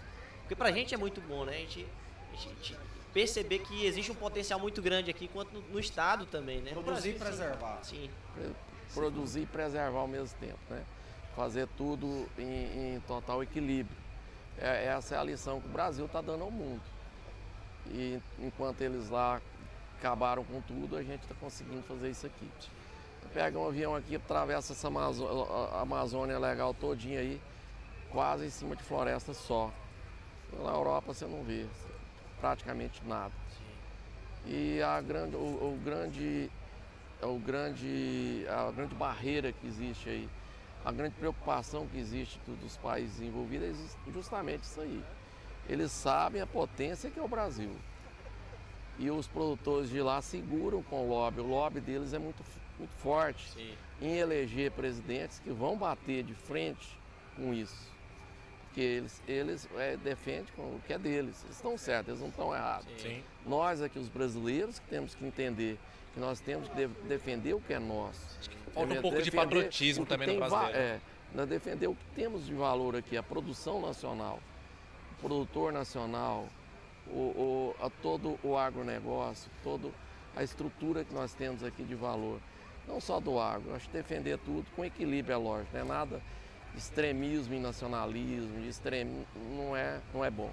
A gente tem que ter o equilíbrio em tudo para poder conseguir ser vitorioso. Sim. Muito bom. Diego, qual é a sua satisfação de estar fazendo parte de um evento como esse, de uma festa que, tão, que tem tanto potencial como essa festa do Sindicato Rural de Araguaína? Me diga aí qual é o seu pensamento, o seu posicionamento em relação a ser um dos como que eu posso dizer, um dos colaboradores, uma pessoa que é referência uma das aqui. Caras, né, da... Uma das caras da. Da Expoara. Da Expoara, me diga Fazendo aí. jus ao nome, o cara da mídia, né? De verdade, de todas as. Não menosprezando nenhum dos outros companheiros. Tem, existem muitos parceiros valorosos Sim, de, certeza, grande, certeza. de grande potencial. E nada me faz ser melhor do que ninguém, mas ser escolhido como digital influencer, influencer da Expoara 2022 é uma honra muito grande. Eu não falo teoricamente, eu falo verdadeiramente de coração. Tá do lado de pessoas que vêm demonstrando seriedade, compromisso, organização, é, querer realmente fazer acontecer, isso me deixa motivado. E aquilo que eu falei bem no início, isso aqui não se trata de grana, isso aqui não, não é dinheiro, isso aqui. Isso aqui é legado, aprendizado, é resultado, é meta, é fazer acontecer. E tá do lado de pessoas fantásticas como o presidente Wagner, Júnior Lainete, Rafael, a equipe de comunicação. São, são pessoas fantásticas, são compromissados, são idealizadores e os caras caem para dentro e fazer parte dessa equipe de verdade, Carlos. Eu tinha que abrir um dicionário aqui. Veste a camisa. Veste a pele. A camisa, Eles vestem a pele. E o que me deixa assim mais mais feliz ainda é saber que essa pecuária aqui, presidente, já está pequena. Tá pequena. Tá a quantidade de empresas já que queriam nas tá fronteiras, já está passando, já tem é tenda no meio da rua, você observa, já tem não. Saber. não, não cabe mais não, era 130. Saber da quantidade Eram 130 de empresas que... estandes. A quantidade de empresas que queriam estar tá participando dessa feira aqui, não tem espaço. Então todos os recordes foram batidos esse ano, todos, de quantidade de expositores. E estima-se que a gente vai movimentar aqui dentro mais de 100 milhões de reais nessa Expoara 2022. Uau. Cara, é uma fomentação muito grande, né? É, E assim, cara, e sim, eu percebi que tem vários- né? A gente sem contar a- o, o dinamismo da economia indiretamente. Ah, 100 milhões diretamente. Dire- é, Aqui 100 milhões dentro, diretamente aqui 100. dentro. Indiretamente, então vai. Muito mais. é o que Ixi, vende velho. o comércio, o que gira na, na venda de, de, de tudo na cidade. Rede hoteleira. Ó, tá chegando o rodeio aí, eu não sei mais nem se tem bota pra vender. Tem É bota, questão cara. de. Eu não sei se tem bota mais não. Faz o- a do Eu ano, tava praticamente. né? observando a cavalgada, principalmente as mulheres. Chapéu novo, bota nova, roupa nova. Cada um comprou uma coisinha. Sim. Isso gira a economia. É uma escala e gira a economia. Então vamos fazer uma conta rápida aí, né? A mulherada aí. Vamos colocar de 150 mil pessoas que estavam assistindo, coloca 30 mil pessoas vezes meio salário mínimo. 30 mil pessoas, meio salário mínimo. Meio salário mínimo, 30 mil pessoas. Aí você faz uma conta rápida aí. Dá mais de 1 milhão e 800. Eu Acho que eu tô, tô fazendo a conta errada aí. Dá uma de Dilma Rousseff aqui. Eu nem me arrisco, bicho, porque eu. São, são Não, números sim, cavalares. fez- Eu fiz É. 30 mil pessoas vezes 6. 30 mil pessoas, 50. 600 reais. Eu coloquei 600, 6 vezes 3, 18. 1 milhão e 800. É 1 milhão e 800. É, isso mesmo. Não, é, Então, foi a bem, Dilma passou longe de mim, então. bem. Não, foi bem, foi bem, foi bem, foi bem. Entende? Isso aí a gente tá falando pra um dia, dia Não, de eu percebi que cavalgada. agora tem vários estandes diferentes, né? É verdade. Várias empresas diferentes. Ramos diferentes, ramos foi bem diferentes. Mais nichado. em- É. Foi bem nichado. A Trouxe parte- mesmo a parte local, né, presidente? A parte da saúde, né? Temos aí o saúde rural, Hum, tá fazendo atendimentos aí em vários, vários segmentos da saúde aí, várias especialidades. O, o- o- a carreta do Hospital do Amor tá fazendo até mamografia aqui dentro, Vista um amor. fazendo ultrassom. Hoje tinha ali, eu vi umas 20 pessoas sentadas, mais mulheres, para fazer os exames aqui dentro. Puxamos uma rede num transformador específico, porque consome muita energia, para atender o Hospital do Amor. Então são ações aí que a gente não tinha visto aqui dentro, assim, com tanto tinha, mas não com tanta assim, agressividade para esse lado aí. E é muito gratificante, né, a gente ver isso aí, ver a coisa funcionando.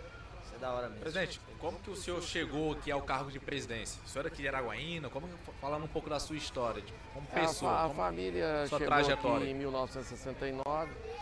com- com meu- com- as primeiras propriedades foram compradas por meu pai em 69. É, eu, tava, eu nasci em 65, tinha 4 anos, né? Sim. Fiquei em Goiânia estudando até 87. 88 eu vim pra cá.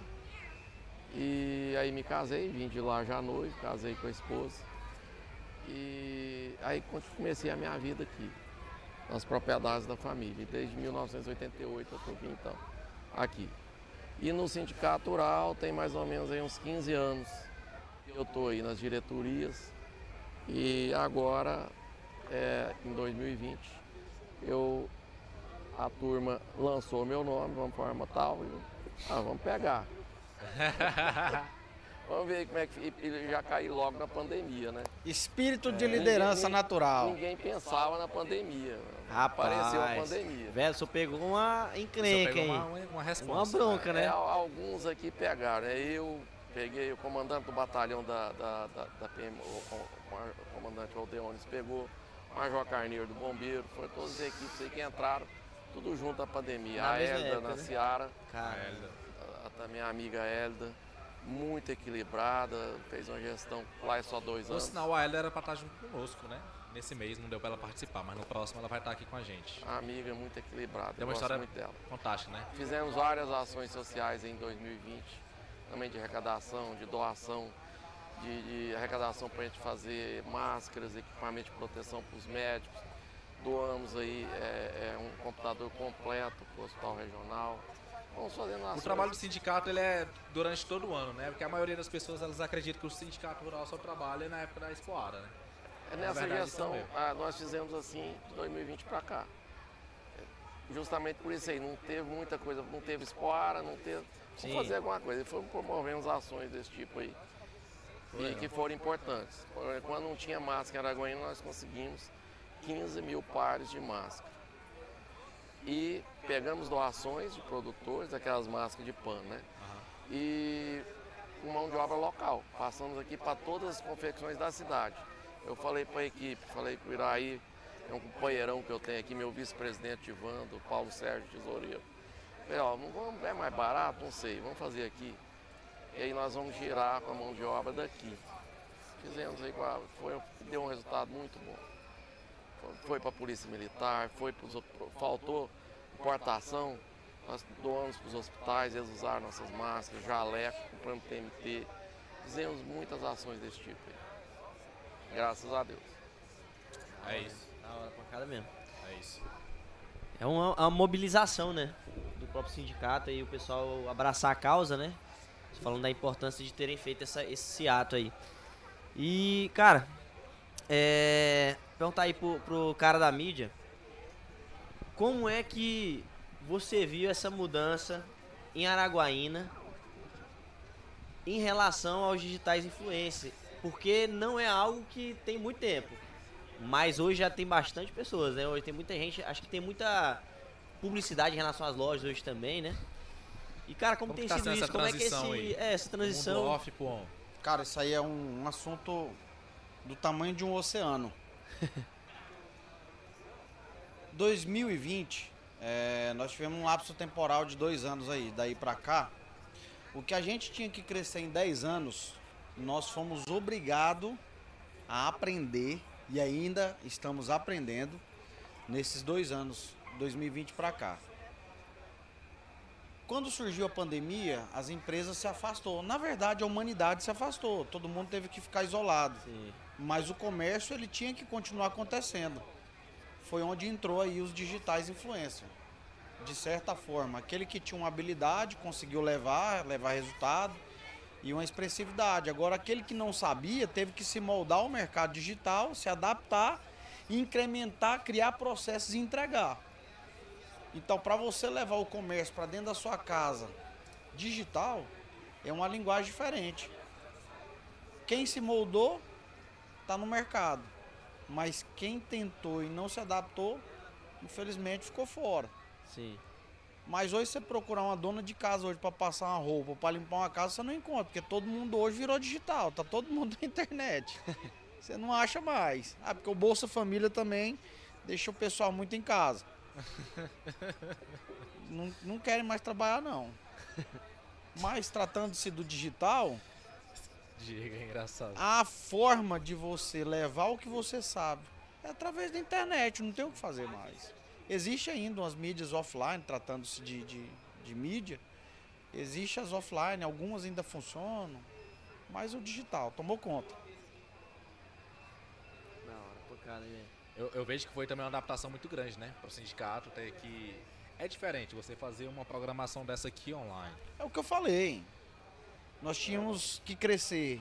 O que tinha que para aprender. Olha, 10 saber anos. que tem pessoas ali atrás, igual a gente está aqui, é diferente do que a gente está falando em cima de um local onde a gente está falando com o microfone na caixa de som aqui. Você está olhando e vê a expressão das pessoas. É diferente. Agora que a gente não está sentindo. As pessoas estão gostando ou não. Né? Ó, entenda uma coisa. Estão em concordância ou estão em discordância? Quando você toca aqui na frente da sua cabeça aqui, isso aqui chama-se razão, é o que você sente. Aqui não passa conexão. Mas 10 metros as pessoas sentem que o coração está batendo. É conexão, é vibração. A, a, gente consegue emitir as ondas de, de, de emoção, de frequência, de, de, de, conexão, magnetismo. E a razão não, não transfere isso. Então quando você está fazendo um trabalho digital, à distância, é difícil você sentir a mesma coisa. E o que a gente está falando aqui, a gente olha a expressividade, a gente sente o tom, a entonação, as reações, as né? reações, comportamento corporal, e a gente consegue entender o que está acontecendo aqui só de olhar. Sim. Sim. É isso que acontece. Da hora, da hora. Acho que é isso, cara. Meu, meu Beleza? É, eu acho que é isso. A gente vai dar uma. Vamos liberar o nosso presidente. O cara da mídia pode se sentar aí e ficar mais um tiquinho. Beleza? você, você quer conversar um pouquinho mais? Presidente, a gente queria agradecer porque realmente a gente entende que é um trabalho muito expressivo e talvez o senhor não tenha essa tamanha proporção, mas como o cara da mídia bem falou, cara, isso aqui é muito significativo para as pessoas que estão aqui, para nossa cidade. E foi muito bem colocado também a questão da acessibilidade. Cara, hoje a pecuária está muito mais acessível. Muito mais. Você chega aqui, você sabe que é mais, até mais fácil para entrar. Antes tinha aquela burocracia toda para entrar, né? Mas hoje está mais acessível, né? E a pecuária e o povo é praticamente uma coisa só, né? É, o, povo, é, tem, o povo tem que estar tá aqui, né? E é muito importante. A gente fica muito feliz de ter essa gestão séria, né? Séria, Ter transparente. todo esse trabalho, toda essa transparência também. E muito feliz pelos dados que, que o senhor passou em relação a, ao agronegócio, tanto daqui quanto do, da nossa nação, né? Porque é praticamente um, um motor propulsor aí do país também, né? certeza. Se não o, né? É porque É, o o Brasil, propulsor. como o senhor bem falou, é 1,8 2 bilhões, bilhões, né? no mundo que a gente alimenta, contando a nossa população. Né, Sim. Brasil. 200 e tantos mi- milhões de pessoas. Isso aí é extraordinário. A cara. gente, eu uso Nossa, falar não é muito nem assim, 10%. que a gente acorda água, você calça um sapato, veste uma roupa, você alimenta, você, o dia todo é o agro na mesa, durante o dia, ninguém vive sem o agro. À noite, anoitece com o agro. Sim. Então a gente é a mola mestre não só a, a- do Brasil, mas do mundo. Sim. Indústria não vive sem o agro, o comércio não vive sem o agro. A gente não usaria uma roupa sem o agro, estaria todo mundo pelado. Ou então com as folhas igual era na época das cavernas, né? Então realmente tudo é o agro. E eu tenho aqui só agradecer a vocês a oportunidade de estar aqui. Foi um prazerão falar com vocês aí, muito bom. E sempre que vocês, vocês precisarem, a gente vai estar aí. A gente realmente quero feliz. agradecer. O Isaac me falou algo interessante. Quando você está dentro do projeto, às vezes você não tem noção da proporção. De onde sua mensagem está chegando, do do legado que vai ficando. Então quero agradecer, né? Nós estamos aqui hoje, claro que teve o seu dedinho, movimentou aí as pecinhas para que a gente pudesse estar aqui hoje. E nós do 063 Cast, eu Como o agro é a mola como mestra do, do mundo, grato demais pela, esse por aqui isso. é a mola mestra desse parque, dessa feira. É, mas para. Nós todos, eu divido com todos aí os colaboradores, como você disse aí, Seu lanche tá aí, viu? a turma toda aí, Presidente, quero fazer um a- convite a para essa galera do 063 os Cast. diretores. E o convite vai ser feito agora ao vivo, na Ó. presença do presidente. Para que haja TV Expoara a partir de hoje, 063 Cast para produzir a TV Expoara a partir de hoje, Ah, aqui dentro. Como que funciona a TV Explora? Vamos trabalhar! Viu? TV Mais Expoara. um desafio. Mais um desafio. Ó, desafio mesmo. Fala que tem que fazer, hein? TV Fala o que tem que fazer, porque a gente tem que fazer. vai ser o 063 comigo, Cast tá fazendo a entrevista com os produtores, com expositores É, que é fazem doideira, parte hein? aqui dentro. Pancada, hein? Então vocês Isso vão é criar bom, um é network top com todos os produtores e expositores e o convite está feito. Ó. Seria bom a gente E o presidente tá do massa, meu lado. Trazer a galera para compartilhar, levar essa informação de uma Muito forma bom. mais acessível para as pessoas, né? Se você pensa- online, né? Constantemente aí. TV Expoara. TV Expoar. Com 063 Cash. E aí, Zé? Você dá Caraca, conta do desafio? Pancada, hein? Vamos pra cima. Top demais. Desafio aceito, presidente. Presidente, muito obrigado. Obrigadão. abraço, presidente. A gente fica muito feliz e honrado pela sua presença aqui. Abração, obrigado. Obrigado, abraço. Vou levar meu lanchinho, hein? Fica à vontade, leve aí. 31 Vai, burger, presidente. dentro aqui mesmo. Vamos tirar uma foto, presidente. Vamos. Vamos lá, pode ir lá. Pra turma? Pessoal, só um pouquinho, nós vamos tirar uma foto agora, que o momento agora é. Caraca, quero comer, mano. Vamos tirar foto aí com esse negócio aí.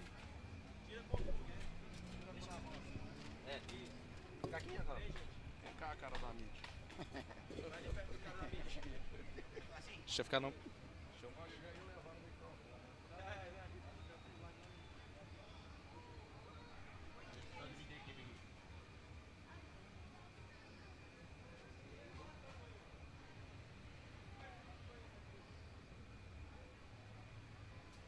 Esse é o nosso presidente campeão de bilheteria.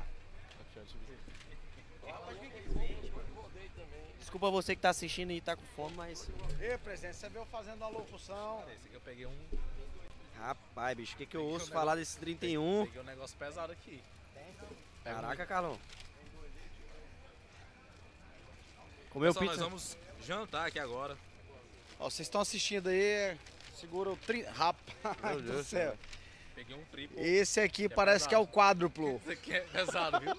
Olha o tamanho dessa tora aqui. Mano, esse aqui é pesado, velho. Caraca, bicho.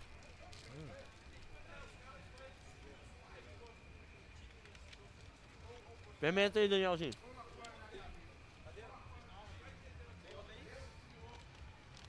Não, tem, pô. Caraca. Gordinho.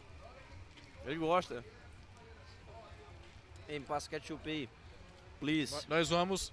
Vai Será que a galera que tá em casa aí se importa de eu comer isso aqui lá em casa? Eu faço stories lá pra vocês. Rapaz, mas tá cheiroso. Eu vou abrir aqui mesmo. Caraca, irmão. Pede aí o 31, hein, Cara da gente. mídia. Agora nós estamos mais soltinhos aqui. Pode botar o pau pra quebrar agora, velho. Sabe que aqui é, aqui é nós. Quando tu entrou pra esse mundo digital, qual foi a maior dificuldade que tu encontrou? Maior dificuldade fazer com que as pessoas entendessem qual era o projeto. Porque uma coisa é você pensar, criar, e a outra coisa é você produzir e entregar. Falar que a gente vende é fácil, agora entregar que é o, é o difícil. Quando eu comecei com isso aqui, foram poucas pessoas que abriram portas e aceitaram esse formato cara da mídia, que é um formato de publicidade com humor. Eu sempre crio uma história que são problemas do cotidiano, mas eu aplico isso dentro da publicidade e entrego a publicidade no final de um vídeo, por exemplo. Eu começo brincando com um problema. Eu começo brincando que um vendedor, às vezes, na saída do patrão, o cara mexe no celular e eu começo brincando, mas no final eu entrego a publicidade, que é a mensagem principal, que é o motivo de estar fazendo a, a produção de conteúdo. Tu acredita então que teve uma resistência então? Demais. De falar assim, ei, é, tem como você avisar pro patrão que eu não vou falar quais são eles agora? E se também, se o Carlos quiser que fale, eu falo também. E chegava lá na empresa, tem como você avisar pro patrão que o, o Diego quer falar com ele, o cara da mídia? Eu escutava os, os empresários falar assim, fala que eu não tô agora, fala que eu tô em reunião. Mas aí depois que o cara da mídia estourou, os caras começaram a ligar atrás. Já era, papai. Aí o que, que o cara da mídia fez? O que, que vocês imaginam? Que esses caras que me maltratou. O que, que Você foi lá e trabalhou e fez Claro, um papai, serviço, botar claro. dinheiro no bolso, bebê. que eu não É sou doido pra rasgar dinheiro. Você vai falar, ah não, agora eu vou, Agora eu vou vou maltratar mesma é. moeda. Pelo contrário, né? Foi diferente. Papaizinho aqui sempre deu flores pra quem me tacou pedra. Sempre. De onde que tu tirou essa sacada? Dá uma mordida nesse negócio aí, porque Vou senão você não agora. vai conseguir nem... Manter a sequência. Esse é um devorador, velho. Ei, aqui já vem com aquele barbecue aqui dentro. Caraca, mano, que tem doido, ó. Muito bom. Roca botou pra moer aqui mesmo. Porra. Eu comi ligeiro pra me falar mais e vocês poderem comer. Caraca, vocês estão dando uma Gostaria que tivesse filmado to- toda a equipe comendo bem. É, O Toy estava de regime, não tá mais de regime. O Matheus, que postou no Instagram que tá, deu luto a, a- aquele. Vou Cara, fazer igual o menino de casa, vou guardar pra de luto depois. Com, aquela- com aquele corpo, está voltando para aquele corpo novamente.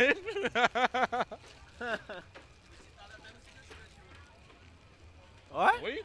Oi.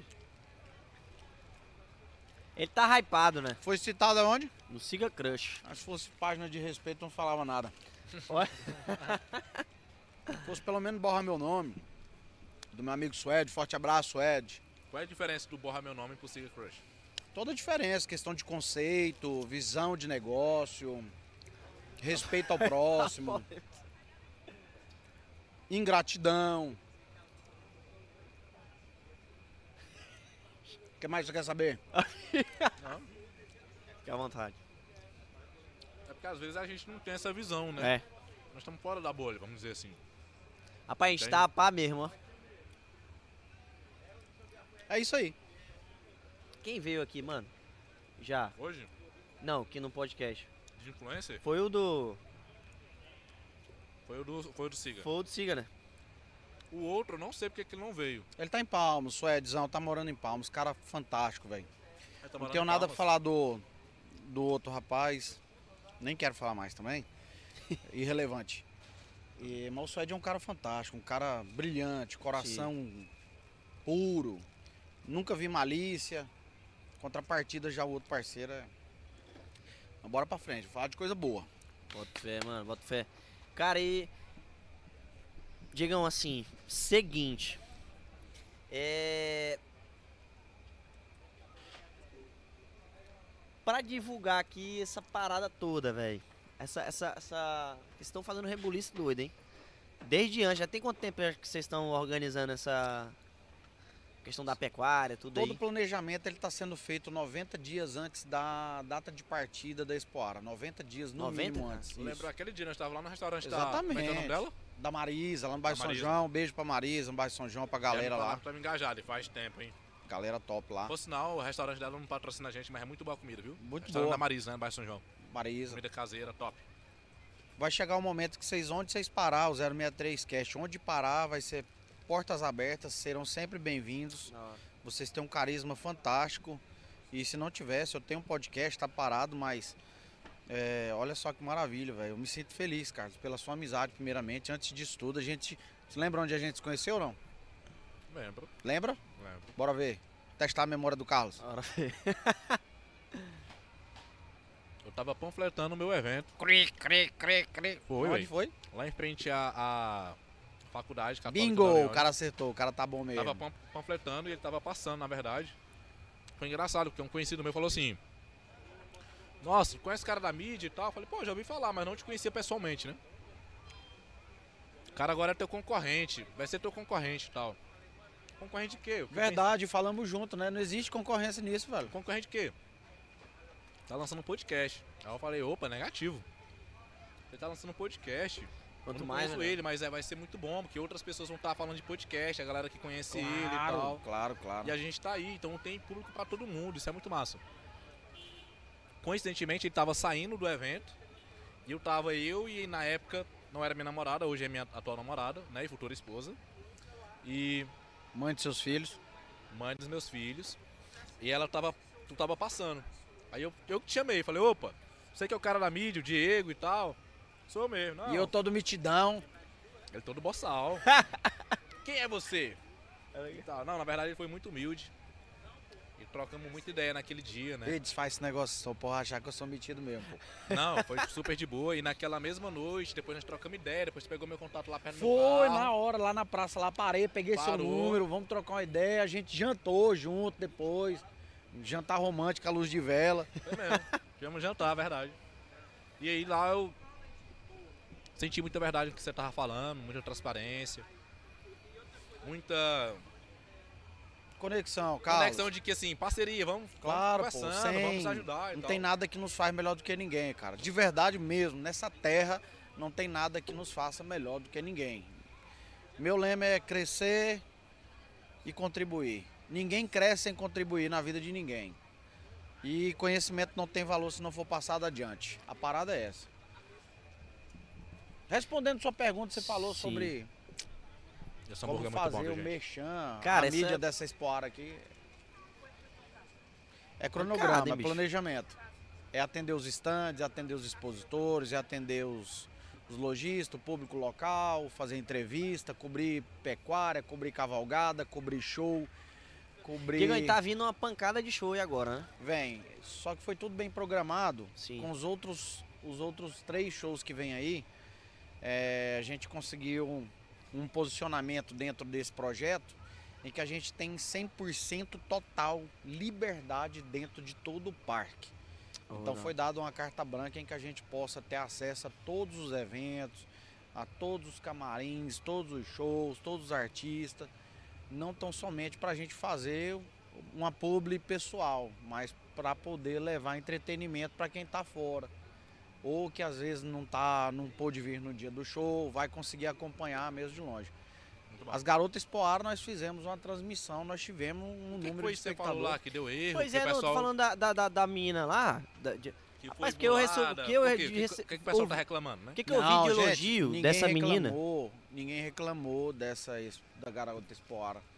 O que haviam falado é que ia ser a mesma marmelada da garota Expoara passada. Ah, E o que eu coloquei em ênfase e, e- e enfatizei bem foi que essa gestão ela é uma gestão feita com muito pé no chão, com muita transparência, muita sinceridade e com muito compromisso. Então o que foi feito foi feito com muita responsabilidade. Muita gente estava esperando que A ia ganhar, mas B ganhou. Por quê? Lá tinha um corpo de jurados muito responsável sim. eles adotaram e foram em cima dos requisitos, né? feitos por eles mesmos. E saiu aí a Letícia Cavalaro como a nossa garota Espoara 2022. Cara, mas como... Parabéns, Letícia, onde você estiver. E as Sim. outras 10 meninas também. Considera todas as outras nove meninas que participaram como garota Espoara 2022 também. Parabéns para todas elas. Uma foi eleita, mas as outras também não deixaram a desejar, não.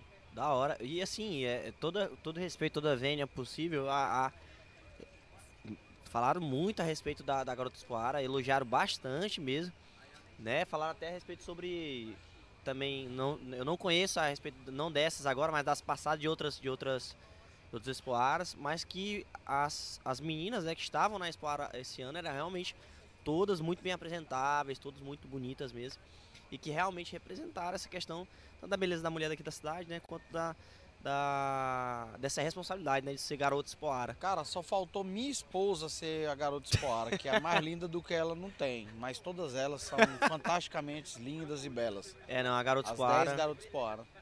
parabéns. Você é da hora mesmo.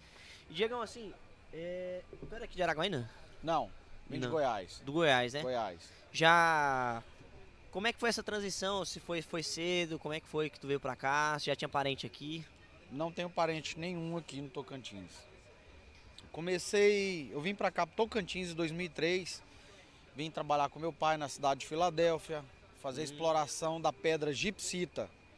Lá era uma fábrica de gesso. Gesso é aquele material que faz placas para forro ou serve também como sulfato de cálcio, correção de solo, que é chamado de gesso agrícola. Nessa época, de 2003 a 2005, eu trabalhei com meu pai na cidade de Filadélfia, município a 100 quilômetros aqui de Araguaína, sentido Carolina, divisão Tocantins com Maranhão. E 2005, 26 de dezembro de 2005, conheci minha atual esposa, mãe dos meus três lindos filhos. E aí em 2006 eu vim embora. A gente namorou seis meses, vim embora para Araguaína, 2006. Namoramos seis meses, já casamos logo. Ah. É, o negócio tem que acontecer, acontecer logo. Da Se a hora. gente tem que se conhecer, se conhece logo morando junto. Que quanto mais cedo se adapta aos defeitos das pessoas, mais cedo você aceita as qualidades, né? É isso. 2006, no caso. 2006, então tem Então, no caso, a família dela que é daqui. toda a família dela. Ah, sim, da hora. Meus parentes, meus pais, meu pai mora em Goiânia, minha mãe mora na Itália, meus irmãos moram na Itália. Todos moram na Itália. da Itália, mano. Pra ir pra lá agora tá uma burocracia enorme. Cara, existem outros meios de você chegar na Europa. Mas pra Itália hoje tá fácil. Quando tem dupla nacionalidade, tem parente morando lá, não tem dificuldade. Cara, e aquela explosão da pandemia, ainda mais, eh, lá era o polo, lá né? foi o polo mundial, né? A Doideira. Itália é um país onde tem mais pessoas de idade, né? E lá teve um, foi um caos muito grande. Muito grande mesmo. Minha mãe ficou isolada meses dentro de casa, junto com meu irmão. Foi um Ali é uma caos. batalha, hein? É uma guerra mesmo. Da hora. Da hora mesmo. Cheio, Carlão. Carlão tá pensando ali, tá raciocinando, que vem bomba. Não, mas não. Leva uma agona. Diegão, quantas profissões você já teve pra chegar hoje e ser o cara da mídia? Quando eu cheguei aqui em Araguaína em 2006, minha primeira profissão e a mais agraciada profissão, vendedor de tinta. Eu vendia tinta para casa. Ah, Pensei em ser taxista na época, porque quando eu cheguei em 2006 não conhecia só minha esposa. conhecia só ela. E aí eu tinha que trabalhar, porque tinha que prover. Como é que eu ia ficar dentro da casa da minha sogra, morando de favor, sem ganhar dinheiro? Aí cai pro mundo. Logo conheci uma loja chamada Casa do Pintor, na época ela não existe mais. Os donos venderam lá, mas a minha primeira profissão foi ser vendedor de tinta. E o que ser vendedor te ajudou hoje? Que é, Cara, querendo ou não, é, deu uma. tudo que você vai fazer, quando você faz com amor, quando você faz com paixão e faz com força de vontade, de tudo que é ruim você tira algo bom. Vendedor de tinta, pra mim, hoje, eu faria com todo e maior gosto. E eu ganharia muito dinheiro porque eu aprendi os, a lidar com os preceitos. Preceitos é aquilo que você pega emprestado, você tem que devolver. Se você acendeu, você tem que apagar. Então, quando você entra nos processos do princípio, do trabalho, com ética profissional, tratando-se do modo prático, se eu visse um pouco de areia na frente de uma casa, entenda comigo. Se existe areia, vai reboco. Se tem reboco, vai selador. Se vai selador, vai massa corrida. Se vai massa corrida, vai lixa. Se vai lixa, vai tinta. Se vai tinta, vai o preparador de fundo de parede.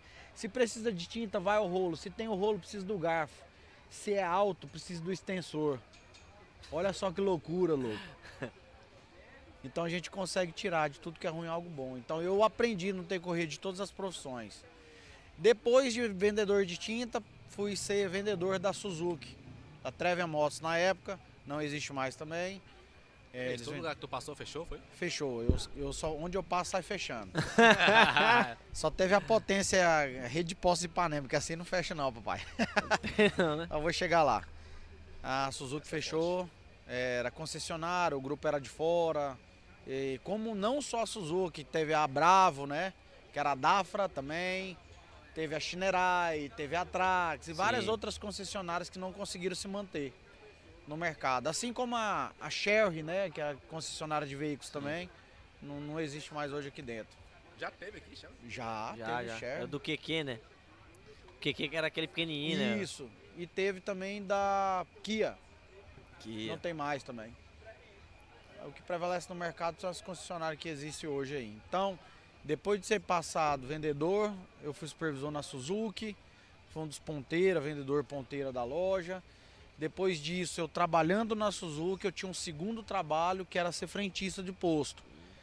E com desenvolvimento, desenvolvimento de, de um bom trabalho como frentista, passei a ser gerente na rede de posto Panema. Então comecei lá na Desbrava, que é em frente ao é, o posto Ipanema. Hoje não é muito isso, não. O frentista geralmente vira o gerente, né? Se o cara for bom. Cara, eles dão muita oportunidade para quem tá dentro. Eu acho um desrespeito trazer alguém que tá de fora. Prepara alguém dentro e o cara se torna o líder. Eu acho massa isso. Então me deram oportunidade, eu desenvolvi um bom trabalho. Depois fui gerenciar o posto prêmio, que é na Marginal Neblina, lá na esquina da José de Brito. Inaugurei em 2010, final de 2010. Fiquei até 2012, você aqui, quem quer abastecer, vamos abastecer. ah, era. Né? Ninguém sabe o nome do posto, mas Ninguém posto da mãozinha, posto da dancinha, posto que chama para abastecer, a gente conseguiu criar você, um referencial. Aqui. Você teve, aqui. Teve, um, teve um, um, problema com isso aí, né? O pessoal teve, começou claro, o juiz do trabalho, né? Não tô falando mal do juiz, ele entende mais do direito do que eu. mas não, entende tudo. Ah, teve um problema, foi? Teve. Teve. É, um juiz do trabalho falou que um dos colaboradores estava se colocando em exposição. Logo que esse trabalho ele era remunerado, não era nada de graça. É, a gente elogiava todos os colaboradores com palavras, mas o melhor elogio que tem, fica a dica para vocês empresários. E é, existem alguns perfis que gostam de um honra ao mérito, uma medalha de honra, mas tem muitos que gostam de ser elogiado, além de palavras, números. Então a gente elogiava os nossos colaboradores em números. No final do mês era bem fantástico o valor que eles recebiam por isso. E aí teve um juiz do trabalho que pediu que a gente parasse. Mas aí depois teve um outro entendimento de um outro juiz e a gente pôde continuar. Porque os meninos que deixou de ganhar falou, pô, por que, que a gente não continua? Pois é, o juiz está barrando. aí outro, não, então beleza, então pode continuar, que é legal. E aí com esse referencial que a gente construiu desse posto dentro da cidade, a gente deu continuidade. Mas depois chegou de novo o juiz falando que era para parar de vez. Aí a gente tem que respeitar Lembra a lei. minha mãe gostava muito de ir nesse posto. Cara. Não, vamos passar lá nos meninos lá que eles já olham tudo, eles já são prestativos e tal. Atendimento, gente, atendimento. Casa, atendimento não, é. hoje na cidade, não tem como fugir disso. Você chegou, você tem que ser chamado pelo nome. Olha só que maravilha.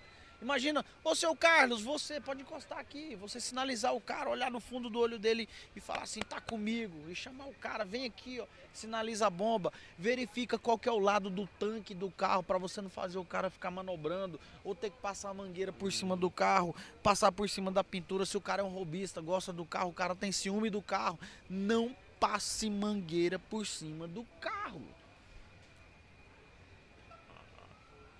Então a gente tem que estar atento a isso. E não é só posto de combustível, é uma loja, uma loja de roupa, uma loja de sapato. O, o vendedor ir ao encontro do cliente, recepcionar o cara e falar assim, eu tô contigo. Se precisar, eu tô à sua disposição. Araguaína eu conheço pouquíssimas, contado eu acho que nessas, nesses cinco dedos da minha mão, empresas que têm disposição de fazer com que os colaboradores recebam esse tipo de, de, de treinamento. E o Carlos sabe falar muito bem disso. E, e você sabe do que, que eu tô falando. Sim, aí. E o cara às vezes ir embora da loja e não, não ser agradecido, obrigado pela preferência em ter vindo aqui. Eu pegava, quando eu trabalhava em São Paulo, morei em Campinas, antes de vir para Tocantins, eu pegava a, lo, a sacola do cliente, eu ia acompanhar o cara até na porta, velho. Eu jogava o tapete vermelho pro cara andar. Ele que trouxe o dinheiro para pagar meu salário. E isso se replica. Agora, um mau atendimento, ele tira 10 clientes dentro da sua loja. Isso aí é inevitável, é fato. É fato. O que você percebe que o pessoal reclama muito em Araguaína, né? Dos nossos visitantes, pessoal que vem de outras cidades, é o atendimento. Né? Cara, mas deixa eu falar um negócio. você no estabelecimento hoje que você tem um Dando sequência às profissões. Sim. Saí desse posto, fui inaugurar o posto da Vila Couto, que é da mesma família. Lá eu construí um lava-jato, que era o maior, era não, ainda é o maior lava-jato de Araguaína, só que lá é só o porte de caminhões. Então era gerente no posto e tinha um lava-jato, Ah, tu era o dono do Lava Jato? dono do lava-jato. Eu tinha 22 funcionários, graças a Deus, todos muito bem colocados e posicionados. Maior lava-jato de Araguaína. Nós lavávamos seis caminhões ao mesmo tempo dentro de uma hora e quarenta. Nós lavávamos mais de 40 caminhões por dia. A gente tinha uma equipe preparada para isso. E nesse intervalo de tempo, sendo empresário, eu era gerente do posto. Posto Panema da Vila Couto. E o que, que foi? Você fechou, saiu da parceria? O que foi que aconteceu? Meu pai era caminhoneiro. Tirei meu pai da estrada e coloquei ele no Lava Jato. Aí ele foi pro Lava Jato, eu fiquei no posto. 2015 eu me iludi pela política. Me iludi pela política. E aí, como é que eu não sabia dessa Deixa eu te falar, velho, eu sou apaixonado por política, velho. E tu entrou pra política? Entrei pra 2016. política 2015. Não. Final de 2014 pra 2015 entrei na política. Ué, mas a política não Mas é... não tinha, não tinha passado. Aí já tinha passado a de. A de deputado estadual, né? Era. Na verdade, eu fui assessorar um candidato a deputado estadual. Ah, sim. Só que Me tornei tinha. assessor, saí do posto e fui assessorar o cara. Certo. E aí? Aí, Como pá, foi a experiência? Bora ser, aí fui pra Câmara. Me tornei presidente da O cara foi comissão. eleito, o cara foi eleito. Não foi eleito, Não foi. mas ele era vereador já. Ah, sim. Então, Não pode falar o nome dele, não? Posso, Divino Betânia, pô, meu parceiro, Ah, minha sim, pelota. Minha pelotinha. nosso, né? Beijo, Divino. Gordinho safado. E saí da Câmara, saí do posto, ele era candidato, não foi eleito por pouca coisa, mas né, Deus sabe o que faz.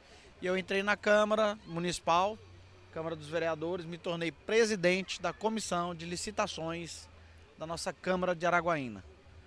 Fiquei no setor de compras lá dentro, presidindo a comissão. E depois saí para me tornar o que eu sou hoje, digital influencer. Porra, e já pensou em se candidatar a alguma coisa assim? Entrar de cara? Ah, meu, meu sonho é política. Eu vivo a política 24 horas. O que a gente tá fazendo aqui é política. O que o Wagner fez aqui é política. Tudo é política. O que é diferenciado, o que é estranho é a forma como as pessoas lidar com a política. Aí se torna politicagem. É fazer uso da máquina pública para benefício próprio. Aí eu não tenho esse sonho não. Mas aí, quem sabe, numa próxima eleição aí, pode estar pintando cara da mídia. Já falaram muito de cara da mídia ser candidato a vereador em 2024. Candidato. Não tenho, não tenho, eu não fujo da raia não. Se o nome despontar dentro de um grupo, a gente massificar o grupo, criar uma base sólida, uma base forte, porque assim, ó, se você tem bom nome, você precisa de uma boa equipe, você precisa de pouco dinheiro. Se você tem pouco nome, você precisa de uma boa equipe e precisa de um pouco de dinheiro. Se o teu nome é fraco, você precisa de uma equipe forte precisa de muito dinheiro. Não tem como fugir, política precisa de dinheiro, velho. Não tem como, você tem que colocar a máquina Hoje com o preço de combustível, hoje não sei como é que eles vão fazer política daqui pra frente não. Eu sei que Como é tem que é gente que ficar? vai andar com tanque cheio aí. É. É pânico. Como é que vai ficar as requisições? Requisições, posto de combustível, são as coisas mais assediadas que existem no meio político. É. Hoje mais ainda, né? Não mais. gasolina, hoje, é, hoje a gasolina tá mais cara, né? Ah, o digital, vai nessa de digital, senhores candidatos. Fazer chegar no teu celular é bom, agora fazer o negócio correr no bolso é difícil. É difícil. Até pra votar, pô. Se não, se não buscar o eleitor, como é que ele vai votar? Tem gente que não tem condição de votar. Tem gente que tá em Goiânia e os caras pagam passagem pra vir aqui votar, porque um voto decide tudo. É. Imagina que um candidato investe aí 150 mil reais, 300 mil reais, 600 mil reais, que eu sei que tem candidato que investiu 600 mil reais e não foi eleito. E teve um cara lá na cidade de Angico que perdeu por um voto. Um voto. Se na noite da eleição o cara não namorar com a esposa dele, no dia seguinte nem a esposa vota, pô. Nem ela vai, né? Não vai. Não namorou na noite com a mulher. Depois disso aí, Diego, como é. Aí entrou, tava na câmera, entrou nessa questão da, do, do Instagram, né? No Instagram. Falou muito sobre a questão de, de conhecer essa questão do, do engajamento, né? 2015 e 2016 não tinha muito essa coisa, né? A gente não, entendia tinha, muito. Na verdade, né? eu fiz um primeiro vídeo, não era, não era Instagram, foi no Facebook. Foi o Hum. Facebook que me deu um pouco dessa visibilidade e me mostrou que eu podia profissionalizar esse mundo do digital e fazer virar money, monetizar. Eu fiz um vídeo para uma casa de Eu fiz um vídeo para uma casa de suplemento. Eu fiz brincando, velho, para um amigo meu. Falei, galera, quem tá precisando ir na academia e precisar de suplemento, aqui tem suplemento para você se moldar. E eu não lembro bem o textinho que eu fiz lá. Eu sei que isso foi de manhã, 9 da manhã. Eu fiz até com um chapeuzinho que era igual do Ronaldo Dimas. Quando foi de tarde, o cara falou, Diego, quanto é que tu cobra pra fazer um outro vídeo daquele? Ô, cobrar? Como assim cobrar? E aí eu já vi algo interessante. Foi como é que eu vou cobrar isso? Eu tive que me embasar, estudar um pouquinho para saber de que forma que eu poderia monetizar em cima disso. E aí rolou essa parada. Mas tem outro detalhe, em 2014 eu, eu criei o primeiro grupo de patinadores de Araguaína, que era Hum. chamado de rua Rollers Unidos de Araguaína. É rollers, tá, galera? rollers, rollers de rolê. Rollers Unidos de Araguaína. Criamos o primeiro time de hockey é, com a equipe de patinadores. E aí Tem um time hoje aqui, né? Ainda tem um time de. tem, tá rolando aí. Tá Não rolando. sei como mais. Depois que eu saí, fraqueceu porque eu era muito polêmico. Eu botava pra acontecer. Quem tem que seguir regra, pô? É pra segurança dos caras. Os caras não queriam seguir regra, queria fazer de todo jeito, então faz o que quer. Logo que você chega, vê um líder, um cara sendo como um líder sendo comandado por outro líder. Aí o cara já cria logo um- outra coisa ali, outro grupo. Eu achei massa. Gerou beleza demais isso. E aí eu precisava entender, eu tava gastando muita grana, Carlos, com essa coisa de patinação, porque era taco, era patins, era meia, era protetor, era capacete, era viseira, era luva, era stick, que é o chamado de puck, era os tacos, e os tacos de fibra de carbono caríssimos. E eu falei, cara, eu preciso ganhar dinheiro com isso aqui, velho. Não vou tirar de ninguém, mas eu preciso criar. E criei o grupo de patinação para fazer entrega de panfleto. Uma entrega dinâmica, exercita, ganha dinheiro e entrega de forma diferente panfletos na cidade. Vocês já viram Ah. patinadores entregando panfletos na Já vi real, já. Empresa do cara da mídia. Caraca, verdade. Eu já vi já bastante gente, inclusive. Tinha algu- duas amigas minhas assim que participavam também. A Lara, não? A Lara A participava. Lara. A Manuela, do- do tempo Manuela e Emanuele, né? Lara Participava. Janaína. A galera boa, cara. Tinha uma galera que Eu acho movimentava. não sou dessa época não, que eu nunca vi. Isso, tu vai na Via Lago, lá era só o que tem, né? Hoje não tem mais. Existe, Tem, tem. continua, continua atendendo a maioria das concessionárias, empresas aleatórias. Bom, então é isso. Acho que é isso, né? Acho que, mano. Toys, o que, que você me diz? Tem alguma pergunta, tem algum salve aí? Vamos dar um salve pra galera. Cara, eu quero que você vá depois lá em casa, viu? Nosso estúdiozinho, trocar Vou uma lá, ideia. vou lá. Me, me sentirei honrado. Querendo fazer um negócio lá. lá depois. Chamar uns amigos. Fazer Pode uma crer, carninha. É sério mesmo. Pode crer, na boa. Nunca fiz, tô querendo.